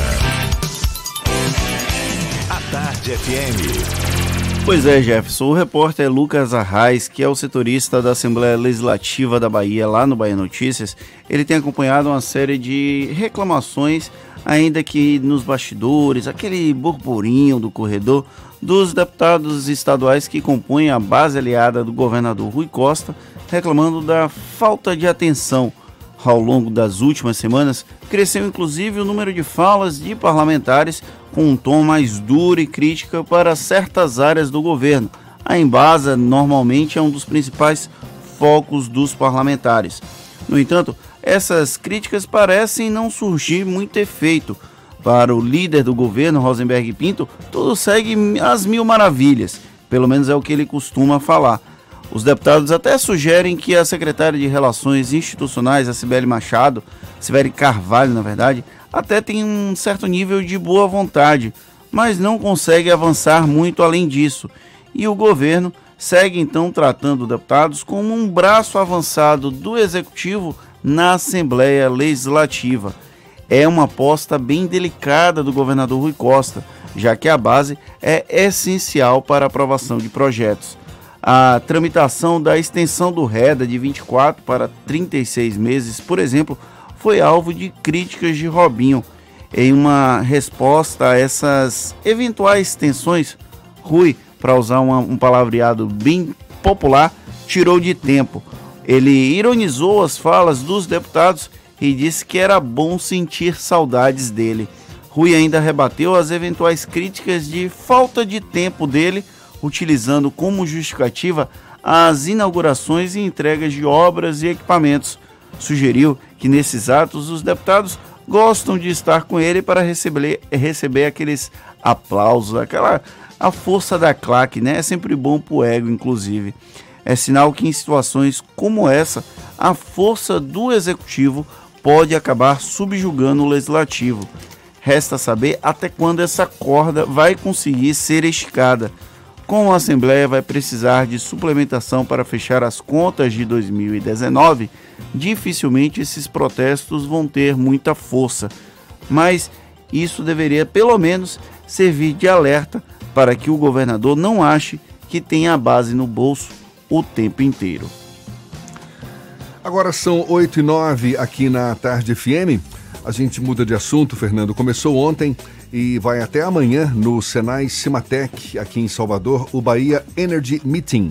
Evento que reúne os principais setores da economia, governo, centros de estudos ligados à produção de energia renovável também, com participação de gestores públicos, empresários, profissionais do setor. Durante estes dias do evento, que tem o Grupo à Tarde como co-realizador, estarão sendo discutidos produção, pesquisa, negócios e o uso de energia eólica, solar e também de biomassa. Portanto, Bahia Energy Meeting, que começou ontem no Senai Cimatec em Salvador e vai até amanhã numa co-realização do Grupo à Tarde de Comunicação. E tem apoio do Bahia Notícias, essa discussão sobre energia renovável no mundo, ela é muito forte. Aqui a Bahia tem um potencial muito grande, principalmente os parques eólicos. O governo do estado volta e meia anuncia o investimento em novos parques eólicos. A Bahia é considerado um dos grandes polos para essa geração de energia limpa. Então é muito importante debater esse relevante setor da economia do Brasil e que aqui na Bahia tem sido responsável por movimentar uma grande cifra, alguns milhões de reais. Outro assunto que é destaque no cenário este nacional é a decisão da Agência Nacional de Vigilância Sanitária, a Anvisa, que aprovou por unanimidade a regulamentação do registro e da venda de medicamentos à base de maconha em farmácias no Brasil. Essa norma deve melhorar a vida de milhões de pacientes que dependem da substância. É o principal destaque na edição de hoje do Jornal à Tarde. Atualmente, apenas um medicamento do tipo pode ser comercializado no Brasil. Os remédios devem ser vendidos mediante receita médica. Foi vetado o cultivo da erva em território nacional para fins científicos e medicinais. Pelo menos por enquanto. E o João Brandão já está no ar, direto da redação do Bahia Notícias. Ele traz inclusive a repercussão com uma das associações que defendia a liberação não da maconha medicinal, mas da, do canabidiol, que é o princípio ativo presente na maconha. E aí, João, o que é que você traz pra gente? Bom dia, bom dia agora para todo o estado da Bahia. Pois é, Fernando. É, com essa aprovação da regulamentação para uso medicinal da cannabis no Brasil pela Anvisa, Agência Nacional de Vigilância Sanitária, nesta terça-feira, foi um passo importante, mas paliativo a avaliação foi feita por Leandro Estelitano, presidente da Canab, Associação para Pesquisa e Desenvolvimento da Cannabis no Brasil. A partir da medida, empresas poderão obter o aval para a fabricação de produtos em território nacional. Os medicamentos à base da erva serão submetidos à vigilância sanitária e poderão ser comercializados em farmácias. A Canab, que luta pela democratização do acesso aos medicamentos à base de cannabis, acredita que há pouca diferença entre a atual regulamentação, que permite a importação dos medicamentos, e a aprovada hoje. E olha, os prefeitos de Apuarema, no sudoeste, Raival de Oliveira, de Tucano, na região cisaleira Luiz Sérgio Santos, e de Fátima, no Nordeste Baiano, Manuel Messias Vieira, tiveram as contas de 2018 rejeitadas. As medidas foram tomadas em sessão ontem no Tribunal de Contas dos Municípios. Segundo a Corte, o motivo da rejeição das contas foi a extrapolação do percentual máximo para despesa com pessoal, estabelecido pela Lei de Responsabilidade Fiscal. O limite é de 54% da receita corrente líquida. Ainda cabe recurso das decisões. Essas e outras notícias você encontra no portal baianoticias.com.br. João Brandão, para o programa Isso é Bahia. É com vocês, Jefferson Fernando. Valeu, João. Agora 8 e 14 e olha, Fernando, moradores de Itabela e Medeiros Neto, no extremo sul da Bahia, ainda enfrentam dificuldade após a forte chuva de segunda-feira e também de ontem, chuva que provocou alagamentos e diversos prejuízos. Em Itabela, choveu 70 milímetros e os moradores do bairro Ouro Verde estão impedidos de sair de casa por causa do alagamento. Em Medeiros Neto, a chuva começou no início da noite de segunda-feira. Quase uma hora de chuva foi suficiente para alagar as ruas do centro. A água invadiu algumas lojas da Avenida Oscar Cardoso. Apesar do volume de água, não houve registro de perda de produtos nem de desabrigados. E já está em Maracás, no sudoeste do estado, o corpo do baiano, que está entre os nove mortos após um tumulto em ação da Polícia Militar na comunidade de Paraisópolis, em São Paulo. De acordo com familiares, a mãe da vítima pegou um empréstimo no valor de 5 mil reais em um banco para pagar o transporte do corpo de avião. O sepultamento está marcado para o fim da tarde de hoje no cemitério municipal de Maracás. Matheus dos Santos Costa, tinha 23 anos e já quase 5 estava morando na capital paulista. Ele participava de um baile funk na madrugada do último domingo, quando houve a ação da PM e acabou pisoteado nos tumultos, junto com outras vítimas.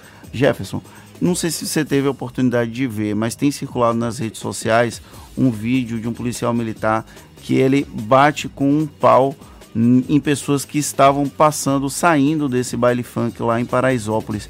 Ele bate inclusive em uma pessoa que estava de muletas. É absurdo o que aconteceu em Paraisópolis.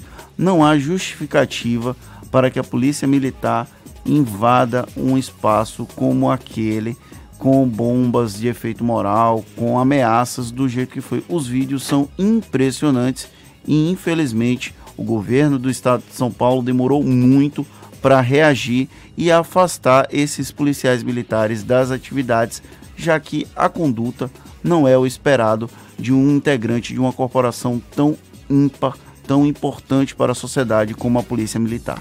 É uma ação que certamente, no mínimo, precisa ser investigada. Agora, 8 e 16 a gente começa o nosso giro pelo interior do estado. Vamos a Jacobina.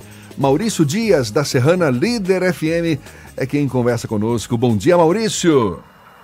Bom dia, bom dia Jefferson Beltrão, Fernando Duarte, colegas da rede e demais ouvintes ligados no Isso é Bahia desta quarta-feira. Começamos com índice de violência em alta aqui na região.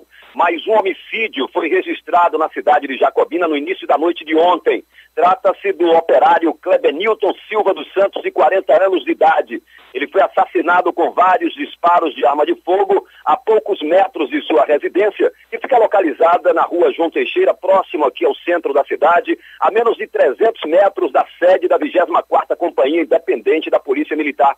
Segundo relatos de populares, Klebenilton havia acabado de sair da casa de sua genitora quando foi surpreendido por dois homens em uma motocicleta que efetuaram vários tiros a queima-roupa, levando a vítima a ter morte instantânea. Morreu no local. As motivações e autoria ainda são desconhecidas da polícia local e o crime será investigado pela Delegacia Territorial de Jacobina. Klebenilton deixa mulher e dois filhos menores de 13 e 8 anos de idade. Este já é o terceiro homicídio registrado em Jacobina nos últimos quatro dias. Com a escassez das chuvas em nossa região e acentuado calor que chega a bater a marca de 38 graus, com sensação térmica de quase 40 nos últimos cinco dias em Jacobina, jacarés que habitam trechos do rio Itapicuru-Mirim, que passa no perímetro central urbano da cidade, começaram a aparecer próximo a áreas residenciais. Dois desses répteis foram localizados esta semana em bairros distintos levando a Secretaria Municipal do Meio Ambiente a monitorar essa situação, além de orientar a população a informar o órgão para que os animais sejam devidamente protegidos e devolvidos ao seu habitat natural. Apesar desse quadro momentâneo de escassez das chuvas, a Embasa, empresa baiana de águas e saneamentos, tranquiliza a população quanto à segurança hídrica, garantindo que nossas reservas locais estão em boas condições de enfrentar esse período crítico de seca de Jacobina, no centro-norte do estado, Maurício Dias, da Rádio Serrana Líder FM, Grupo J. Sidney de Comunicação, para o Isso é Bahia. Valeu, Maurício. 8 e 19 na Tarde FM. O CNJ, Conselho Nacional de Justiça, decidiu que os desembargadores afastados durante a Operação Faroeste, operação que investiga a venda de sentenças, eles não podem concorrer à eleição do Tribunal de Justiça da Bahia. O desembargador Augusto de Lima Bispo, que assumiu interinamente a presidência do TJ Baiano, consultou o conselho sobre a situação dos desembargadores José Olegário Monção Caldas e Maria da Graça Osório Pimentel, até então candidatos à eleição para a presidência da Corte. Em nota, o Tribunal de Justiça da Bahia informou que não foi comunicado oficialmente pelo CNJ e que os desembargadores desistiram das candidaturas a eleições. A eleição da mesa diretora do Tribunal de Justiça está marcada para hoje a partir das 8h30 da manhã, daqui a pouquinho, lá no pleno do Tribunal de Justiça do Estado da Bahia. E aí, isso aí, esse episódio trouxe uma, uma série de fatos engraçados ou estranhos ao cotidiano do, da justiça baiana. O Tribunal de Justiça fez essa consulta ao CNJ e aí depois retirou a consulta ao CNJ. Só que aí os membros do conselho resolveram ainda assim responder essa consulta e nela definiram que os desembargadores afastados por 90 dias não deveriam participar do pleito que acontece nesta quarta-feira. E aí foi necessário o CNJ falar isso para que os dois desembargadores afastados candidatos à presidência retirassem a candidatura. Eu, no lugar deles, já teria retirado a candidatura logo após a deflagração da operação. Mas eu não sou desembargador, né? Por uma questão de ética, né, seu Fernando? É o lógico, né? O Agora, esperado. Agora são 8h20, a gente segue nosso giro pelo interior do estado. Vamos a Itabuna, sul da Bahia. Evandro Lima, da Interativa FM. Bom dia, Evandro. Bom dia, Jefferson. Bom dia, Fernando. Uma ótima quarta-feira a todos. Vamos às informações daqui do sul da Bahia. Jefferson, hoje, ou melhor, Ilhéus recebeu ontem a visita de mais um transatlântico nesta temporada. Desta vez, quem atracou no Porto Internacional do Malhado foi o navio MSC Simview é, com cerca de 5 mil turistas e 480 tripulantes. Depois da visitação a diversos pontos turísticos, eles deixaram a cidade no final da tarde de ontem. Ilhéus é um dos destinos mais visitados pelos passageiros durante o roteiro brasileiro, atraídos sobretudo pelas histórias famosas das obras do escritor Jorge Amado. De acordo com a estimativa da Companhia das Docas do Estado da Bahia, Codeba, Ilhéus deve receber mais de 60 mil passageiros nos 18 transatlânticos previstos para chegar até o final de março. Eu sou Evandro Lima, falando da redação da Rádio Interativa FM, direto de Itabuna, no sul da Bahia. Um forte abraço, Jefferson. Até a próxima. Muito obrigado, Evandro. Agora, 8h22. Ah, olha só, vai ser realizada nesta quinta e sexta-feira em Salvador a quarta Conferência Estadual de Ciência, Tecnologia e Inovação. O encontro ocorre após uma série de conferências regionais na capital e no interior, quando foram discutidas as necessidades de cada um dos 11 macro-territórios do estado no setor. A gente mergulha um pouco mais nesse assunto, conversando agora com a secretária estadual de Ciência, Tecnologia e Inovação, Adélia Pinheiro, nos visitando aqui no Isso é Bahia. Muito obrigado, seja bem-vinda, secretária. Bom dia, bom dia Jefferson, Fernando, bom dia ouvintes do programa Isso é Bahia. Uma grande satisfação estar aqui com vocês falando sobre ciência, tecnologia e inovação, mas falando sobre a ação que começa amanhã, que é a quarta conferência estadual da área. Pois é, um dos objetivos dessa quarta conferência estadual de ciência, tecnologia e inovação é exatamente a formulação de novas políticas públicas com base no que foi ouvido em cada um dos macro territórios. Qual é a maior demanda do setor, secretário? Na verdade, quando discutimos, e na proposta de discutir, dialogar com os diversos segmentos da sociedade, sobre ciência, tecnologia e inovação com, com o objetivo específico de elaborar a nova política estadual, nós nos propomos a ouvir, ouvir, acolher demandas que veio de, de todo o interior do estado da Bahia e também da região metropolitana. E essa foi a estratégia que nós utilizamos uh, para que tivéssemos uma, uma representação e uma fala de toda a Bahia, de todos os cinco segmentos que atuam no ecossistema de ciência, tecnologia e inovação, para que tivéssemos efetivamente uma política estadual que representasse os diferentes setores e cadeias produtivas existentes no estado da Bahia, os diferentes biomas, as diferenças de necessidade das populações em tecnologias sociais, em tecnologias comunitárias e também em tecnologias mais duras.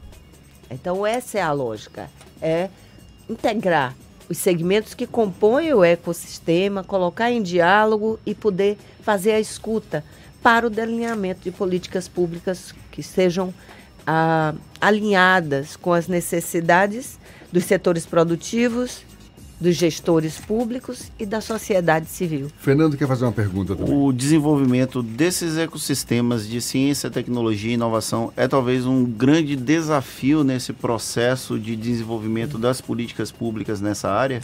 é certamente um dos maiores desafios. Nós temos atuando no ecossistema instituições de ciência e tecnologia, são aquelas que produzem ciência e desenvolvem tecnologia.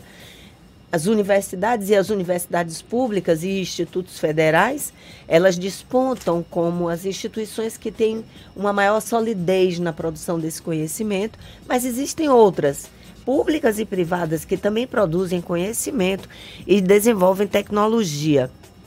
Colocá-los em contato próximo e na discussão de quais são os problemas que existem, por exemplo, no mundo do trabalho, no, nas empresas, na indústria, no setor de serviço, colocar em contato as, as instituições que produzem conhecimento e tecnologia com aquelas que estão nos setores produtivos diversos, ah, não, não é fácil, porque cada um tem o seu dia a dia.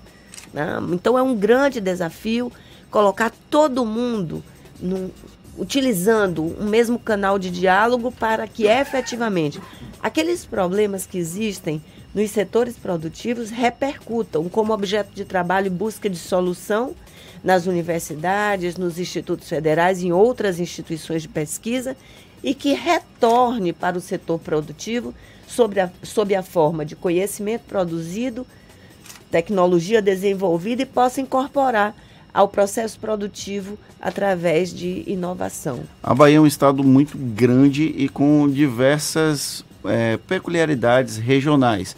No passado já se tentou criar um polo de desenvolvimento de tecnologia ali na região de Ilhéus, na UESC, a universidade até que a senhora é, foi reitora.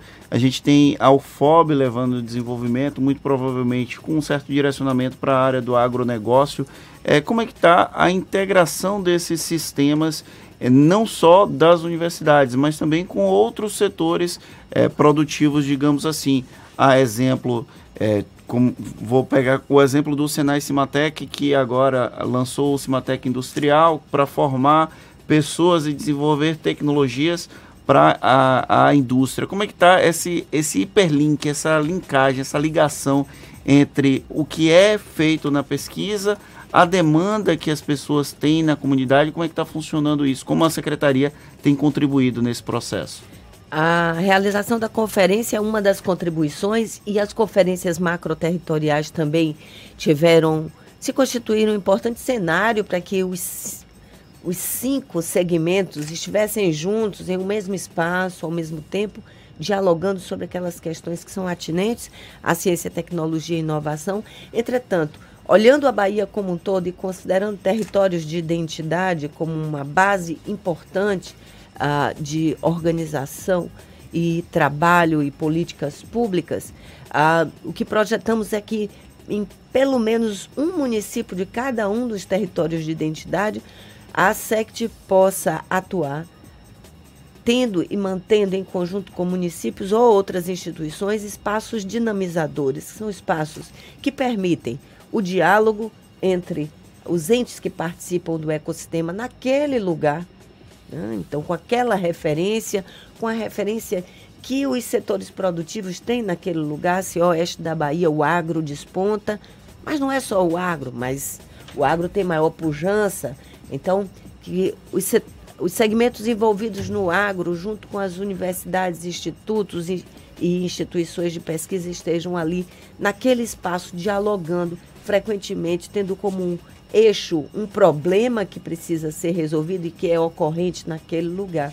Então, a proposta da SECT é que, em, pelo menos em um município de cada território de identidade, haja um adensamento desses espaços dinamizadores que vão desde espaços onde as pessoas se reúnem para trabalhar conjuntamente problemas ou discutir a conjuntura, o contexto locais em busca de delineamento de problemas, ah, que possam também ali se juntar e se integrar para a construção do que vai trazer a resposta para o problema em Fab Labs, quer dizer, em laboratórios que laboratórios e espaços que possam auxiliar a construção da solução que se almeja. Então, Bahia é grande, nós temos o Parque Tecnológico em Salvador, o CEPED, são espaços dinamizadores. No interior do estado existem dois parques tecnológicos nascentes, um em Juazeiro, outro em, em Ilhéus, na região litoral sul, uh, no território litoral sul. Uh, e em outros lugares nós temos experiências e espaços que temos implantado e vamos implantar ainda outros para que esse ecossistema que chamamos loco regional ele esteja vivo, pujante, em diálogo permanente, para que as respostas dali sejam sempre dadas. Secretária Adélia Pinheiro, não faz muito tempo a Secretaria de Ciência, Tecnologia e Inovação e a Fundação de Amparo à Pesquisa do Estado da Bahia, a FAPESB, eh, lançaram em conjunto o Bahia Faz Ciência, não é isso? Uma série de reportagens sobre como os pesquisadores e cientistas baianos se destacam quando o assunto é ciência, tecnologia e inovação. E uma das, das, das intenções desse projeto foi exatamente o de disseminar o ramo científico e torná-lo mais democrático. Qual é a área da pesquisa da ciência na Bahia que se destaca mais? Mas eu vou pedir para a senhora segurar essa resposta para daqui a pouquinho a gente conversando aqui com a Adélia Pinheiro, secretária de Ciência, Tecnologia e Inovação da Bahia. A gente retoma esse papo já já, agora 8 e meia na Tarde FM.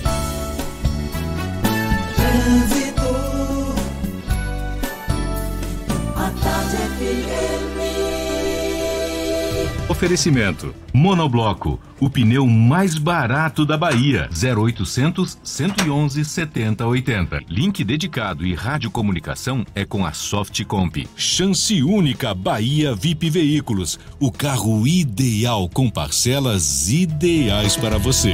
A gente volta a falar com Cláudia Menezes, sobrevoando Salvador. É você, Cláudia? Oi, Jefferson, tá me ouvindo, né? Olha, meu assunto é com você que vai sair do Campo Grande. Você vai pegar aí um pouquinho de intensidade na contorno, mais na descida ali pro comércio, no trecho final, mas nada que precise você desviar o seu caminho, tá? Em outro ponto, eu chamo a atenção para os reflexos de um acidente com moto no início da Tancredo Neves. O trânsito segue com intensidade, mas não é congestionamento na Tancredo Neves. E a paralela, em mais um ponto final dela, com trecho bastante carregado agora, trânsito bastante carregado desde o Imbuí em direção à rodoviária. Por isso vale um desvio, viu? Você que está na paralela pode cortar no Imbuí para sair ali na orla da Boca do Rio, aí depois corta no Chepe de novo para chegar na região do Iguatemi. Com a Unimed você tem soluções em saúde que combinam com o seu negócio. Ligue 0800 268 0800. Unimed, cuidar de você, esse é o plano. Jefferson. Obrigado, Cláudia. Tarde FM de carona com quem ouve e gosta. Seis pessoas são presas durante a operação no norte do estado. A gente dá os detalhes já já e também retoma o papo com a secretária estadual de Ciência, Tecnologia e Inovação, Adélia Pinheiro. É um instante só. Agora, 27 para as 9 na tarde FM. Você está ouvindo Isso é Bahia. É de bala de Papai Noel? Oh, meu filho, eu tive que aproveitar. Não deu pra esperar. Conta aí pro povo. Natal de vantagens Alto Shopping Itapuã. São 23 lojas, mais de mil seminovos com zero de entrada. E você quer IBVA, transferência, combustível grátis? O Alto Shopping Itapuã te dá mil reais para gastar como quiser. Natal de vantagens Alto Shopping Itapuã. Ao lado do Parque de Exposições. Oh, o meu, eu já garanti. Oh. Que tal começar 2020 de um jeito diferente? Venha para o Réveillon do Salvador Shopping. Uma festa para toda a família, com show exclusivo de Margarete Menezes, banda baile de autor e DJ. Escolha entre os restaurantes Almari, Ferreiro, Gatai e 33 Steakhouse. E aproveite o serviço All Inclusive. Tem ainda Espaço Kids, um parque com monitores e brinquedos para todas as idades. 31 de dezembro no Espaço Gourmet. Mais informações no site Salvador Shopping. Diferente para você. Rice Restaurante. Qualidade e tradição no coração da Pituba. Alô, Salvador! Salvador, passei pelo Vale das Pedrinhas e achei até que tinha pego o caminho errado. Ficou bem diferente aquela área do canal depois da urbanização que a prefeitura fez, né? Tá maravilhoso aquilo ali. Bernadette dos Santos que o diga. As crianças têm um lazer hoje. Crianças só não, adultos, adolescentes, tem, tem três quadros esportivas. Isso aqui enche. Valorizou nosso bairro. Inclusive, ela e outros vendedores que trabalhavam no improviso ganharam quiosques no Vale das Pedrinhas. E não é só isso não, viu, Salvador? Eu bem vi. O canal passou por intervenções de macrodrenagem, foi coberto, ganhou essas quadras que ela falou e também praça, parque infantil e academia de saúde. E a prefeitura implantou ainda espaços de convivência, ciclovia, nova iluminação em LED e paisagismo. E pensar que ali era lugar de alagamento, de sujeira, doenças. Agora o Vale das Pedrinhas é lazer e saúde para todos. Prefeitura de Salvador. A prefeitura que mais trabalha no Brasil. Para fechar 2019, a Terra Forte fechou condições únicas para você. Toda a linha Etios com preço de nota fiscal de fábrica e super bônus no seu usado. E Ares com o menor preço garantido, taxa zero ou super bônus no seu usado. E ainda, lote exclusivo de seminovos a preço de custo com taxas a partir de 0,55, IPVA e transferência grátis. Passe na Terra Forte e feche o ano de Toyota Zero. Condições exclusivas que só a líder em vendas pode oferecer. A Terra Forte faz muito mais por você. Paralela Magalhães Neto e loja ampliada em Lauro de Freitas. No trânsito dê sentido à vida. Voltamos a apresentar Isso é Bahia. Um papo claro e objetivo sobre os acontecimentos mais importantes do dia. Agora, 22 minutos para as 9 horas e a gente volta a sentir o clima da festa de Santa Bárbara hoje. Festa em homenagem a Santa Bárbara e Ançã no Candomblé. Quem acompanha essa folia, essa festa popular, uma das mais festejadas de Salvador, é Thaís Seixas, nossa repórter que deixou a redação do Portal à Tarde para cair na folia, né, Thaís? Oi, Jefferson, pois é. Bom dia aí para você, para Fernando e para todos os nossos ouvintes de toda a Bahia aí que acompanham o nosso programa. Eu estou de volta aqui direto do Lago do Pelourinho, onde acontece a festa de Santa Bárbara. Sim, a celebração oficial já começou ali por volta de 8, 8 e 10 da manhã. Foi pontual, viu? E aí houve um soar dos sinos aqui da igreja de Nossa Senhora do Rosário dos Pretos. Também uma alvorada de fogo. Já havia tido uma alvorada às 5 da manhã e houve outra aqui para marcar esse início mesmo oficial da festa. É, agora está acontecendo uma missa campal aqui, um palco que foi montado aqui em frente à Fundação Casa de Jorge Amado. Né, muitas pessoas já estão aqui, está cheio o largo, e elas acompanham aí essa celebração com música, né, e muita homenagem aí a Santa Bárbara e Ançã.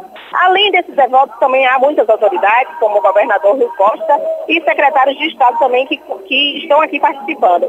Eu conversei mais cedo com a secretária estadual da Cultura, Aranice Santana, e ela falou aí sobre essa importância da tradição, né, de manter a tradição dessa festa e também do sincretismo religioso aí que une católicos e também adeptos do candomblé em uma única celebração, né? Quem celebra Santa Bárbara, quem celebra Inhansã, estão todos aqui em harmonia. Lembrando, Jefferson, que a festa de Santa Bárbara não acontece somente aqui em Salvador, ela também é realizada em outras cidades da Bahia, incluindo aí a cidade que leva o nome da santa, né? Santa Bárbara, fica ali na microrregião de Feira de Santana.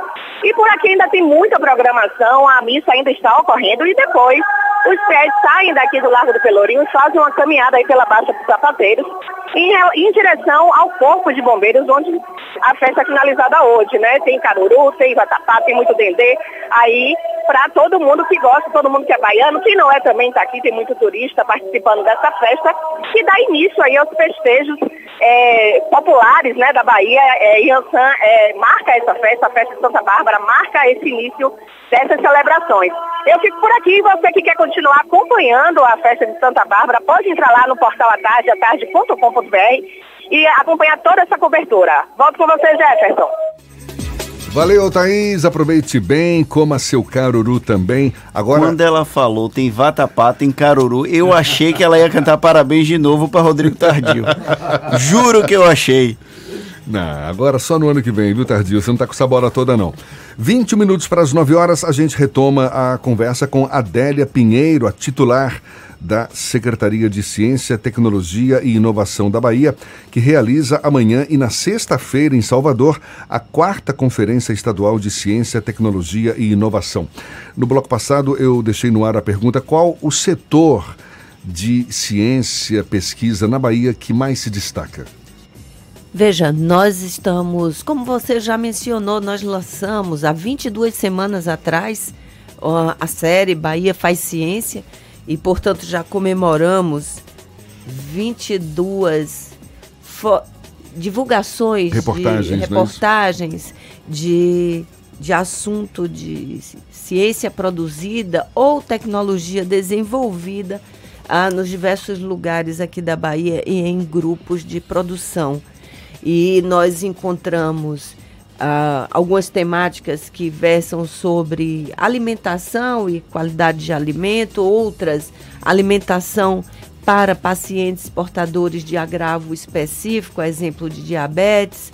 A da última semana fala sobre desenvolvimento de prótese. Então, nós temos um enorme potencial. A Bahia tem hoje uh, 12 instituições de ensino superior público, além de outras instituições uh, duas universidades privadas, um centro universitário de alta competência, já mencionado, que é o, o Senai Cimatec, enfim.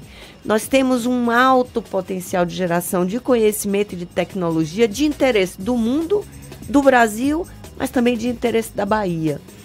A senhora citou, e o Fernando também, agora há pouco, o Senai Cimatec Park, que foi recentemente inaugurado lá na, no município de Camaçari. Qual é a importância desse Senai Cimatec Park no desenvolvimento tecnológico científico do, aqui do estado? O Senai Cimatec ele se junta aos demais espaços e ambientes que oportunizam ciência, tecnologia e inovação. É uma entidade que tem um, um, um vínculo muito estreito com a indústria, porque é, é assim, né? uma entidade vinculada à FIEB, então, a vinculação com o setor específico ela é necessária para garantir as finalidades e competências da entidade, mas ela também faz parte do, do todo o ecossistema de ciência, tecnologia e inovação na Bahia. O ecossistema é assim, plural. Ele é formado por entidades que fazem parte do segmento de produção de ciência, tecnologia e inovação, eles têm um vínculo com uma, um outro segmento, que é o segmento de representação de setores produtivos, FIEB, é, FAEB, são entes que representam o segmento, seja o agro, seja a indústria, o, o comércio, um outro conjunto de entes, a sociedade civil organizada e o governo. Esses são os grandes entes que participam e militam no ecossistema de ciência e tecnologia e eles existem é, principalmente aqueles que são produtores de natureza pública ou privada, com e sem fins lucrativos. Né?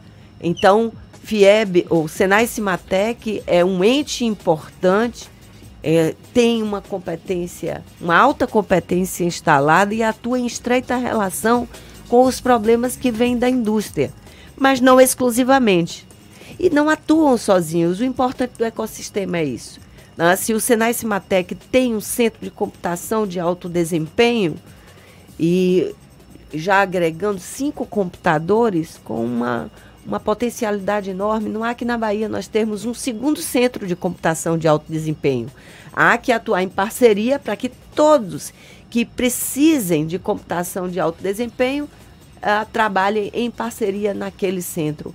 Então, essa é a história do ecossistema de ciência, tecnologia e inovação. Ele precisa estar integrado para ter o maior sinergismo possível no alcance dos resultados. A gente está conversando com a secretária estadual de Ciência, Tecnologia e Inovação, Adélia Pinheiro. Fernando. Ontem, Salvador realizou a última audiência pública sobre a Lei Municipal de Inovação que é uma ação até pioneira aqui no estado. Existem outros municípios aqui da Bahia que estão em processo de discussão dessa lei de inovação para poder, de alguma forma, incentivar a formação de ecossistemas relacionados à ciência e tecnologia aqui no estado? Existem sim, tem municípios que já avançaram bastante nessas discussões do ecossistema municipal. Isso tem a ver com as características próprias, a identidade do município, a forma como ele se constitui, a presença de entidades de produção de ciência e tecnologia, a presença de universidades auxilia muito, a presença de instituições que militam ah, na produção do conhecimento. É um importante adensador dessas discussões da elaboração de legislação municipal sobre ciência, tecnologia e inovação. A SECT, nesse aspecto, mantém o apoio, uh, toda vez que solicitada a participar, e mantém também um, o olhar sobre o todo da Bahia, buscando é, em que cada território de identidade haja o florescimento dessas discussões. Importante. É, tivemos recentemente no município de Piritiba, município pequeno, aproximadamente 20 mil habitantes. Mas tivemos lá para participar do encerramento, do fechamento de, uma, de um curso de formação de jovens de 11 anos em que desenvolve, com desenvolvimento de capacidade de programação. Creia, porque a Piritiba tem um instituto tecnológico de Piritiba que envolve professor de universidade pública, que está muito ancorado dentro da, das lideranças locais, e isso está florescendo em Piritiba. Então, tem um conjunto que é de, de características que pode tornar mais favorável em um ou outro lugar essas discussões e um amadurecimento mais rápido. Secretária, para a gente encerrar, essa conferência que será realizada nesta quinta e sexta-feira deve resultar em uma política pública já definida mesmo ou é só uma discussão? O que, que se espera ao final dessa conferência? O que se espera é que as conferências macro-regionais trouxeram, trouxeram proposições. As proposições foram mais de mil proposições. Essas proposições foram sistematizadas e aquelas que têm uma referência territorial, elas foram mantidas e as, as que eram gerais, elas foram sistematizadas. Essas proposições serão discutidas em grupos de trabalho e depois em plenária final deliberadas e tudo que for aprovado em plenária final comporá a política estadual de ciência, tecnologia e inovação, que passará por homologação do Conselho Estadual de Ciência, Tecnologia e Inovação. Então, de fato, a expectativa é que os elementos que definam os eixos, as estratégias, a forma de atuar, elas venham, é, esses elementos venham da conferência estadual antecedida pelas territoriais. Secretária Adélia Pinheiro, titular da Secretaria de Ciência, Tecnologia e Inovação da Bahia, muito obrigado e um bom dia para a senhora. Obrigada, Jefferson. Obrigado, Fernando. Um prazer, volto a dizer, estar aqui com vocês. Deixo um forte abraço e reafirmando o convite para que todos que militam na área de ciência, tecnologia e inovação estejam conosco amanhã e depois na quarta Conferência Estadual de Ciência, Tecnologia e Inovação. Muito obrigado mais uma vez. Agora, 8h47. Olha, uma ação de revista no Conjunto Penal de Valença, no Baixo Sul do Estado, encontrou facas artesanais, celulares, outros materiais proibidos. Essa varredura foi uma operação conjunta entre a Companhia Independente de Policiamento Especializado Cacaueira e a Secretaria de Administração Penitenciária. Os materiais estavam em celas do pavilhão B. Ainda foram localizados pedaços de ferro pontiagudos, duas facas artesanais, 11 aparelhos celulares, cabos USB, baterias, além de maconha e cocaína. Pelo menos seis pessoas foram presas em Juazeiro, no norte do estado, durante a Operação Parlatório, deflagrada ontem por equipes da 17ª Coordenadoria Regional da Polícia do Interior, da Delegacia de Tóxicos e Entorpecentes e das Rondas Especiais Norte. De acordo com a Secretaria de Segurança Pública da Bahia, a ação teve como objetivo combater uma organização criminosa que seria comandada por detentos. Quatro mandados de prisão preventiva foram cumpridos dentro do conjunto penal. Agora são 8h48, a gente dá sequência ao nosso giro pelo interior do estado. Vamos à cidade Sol Jequié. Marcos Canguçu, da 93 FM. Bom dia, Marcos. Bom dia, Jefferson Beltrão e Fernando Duarte, ouvintes do programa Isso é Bahia. Quarta-feira em Jequié será de sol, aumento de nuvens, pancadas de chuva.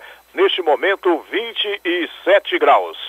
Cerca de 1.500 quilos de carne de equino foram apreendidos nesta segunda-feira durante a operação realizada pela DAB Vigilância Sanitária e Polícia Civil.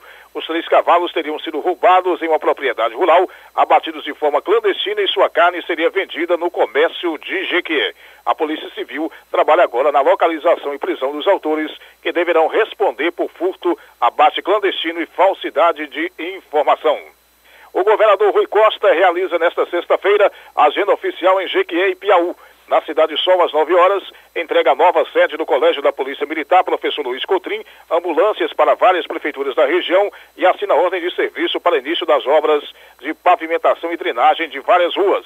Em seguida, às 14 horas, em Piauí, entrega nova área de convivência do Hospital Geral de Piauí e assinatura da ordem de serviço para início das obras de reforma do estádio Pedro Caetano.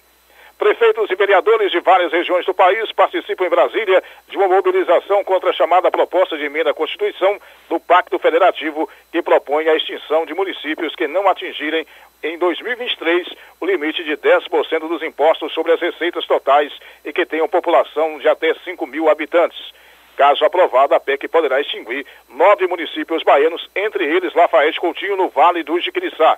Vereadores da cidade estão na capital brasileira e expuseram durante o movimento uma faixa contra a PEC e destacaram a história de Lafayette com 57 anos de emancipação. Dos estúdios da Rádio 93 FM de Jequié, Marcos Canguçu para o Isso é Bahia.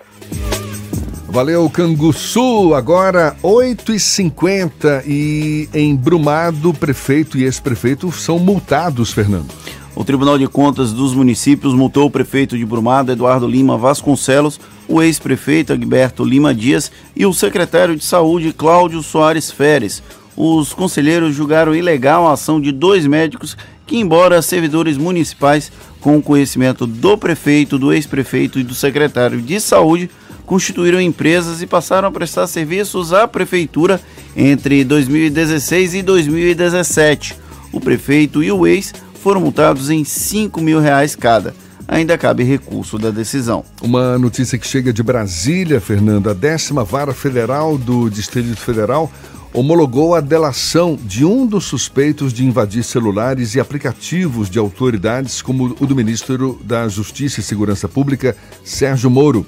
Com isso, os investigadores podem continuar em busca de provas que comprovem as informações obtidas na delação. Em julho deste ano, policiais federais prenderam em São Paulo quatro suspeitos de acessar sem autorização o celular do ministro.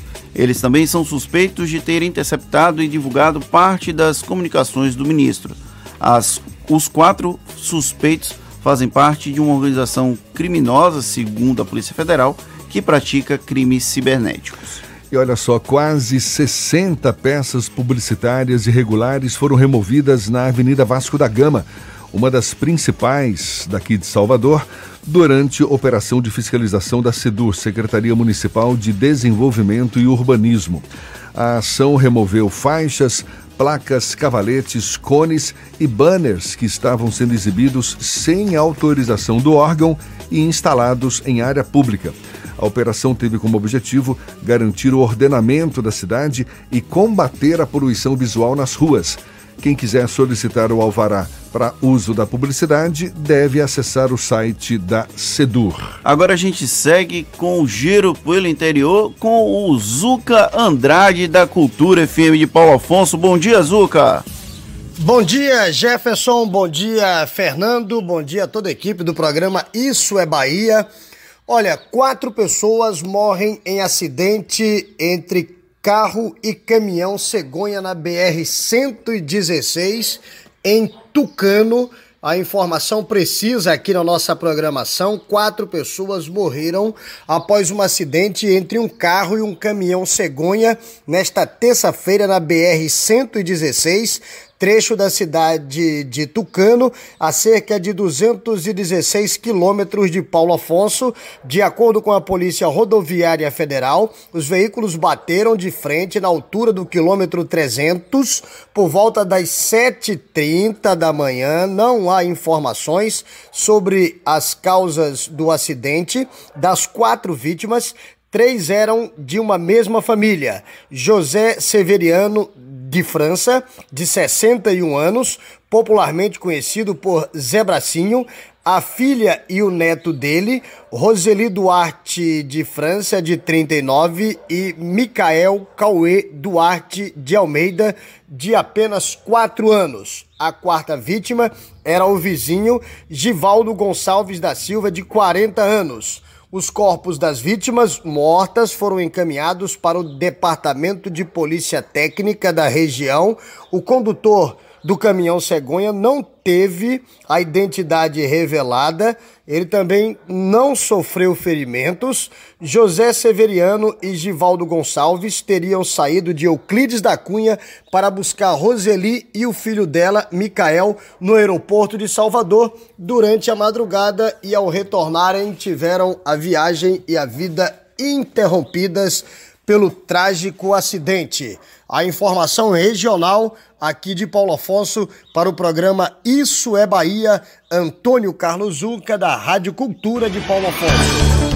Valeu, Zuca. Cinco minutos para as nove. Acabou, Fernando. Encerramos mais um Isso é Bahia. Hoje, dia de Santa Bárbara, dia de comer caruru.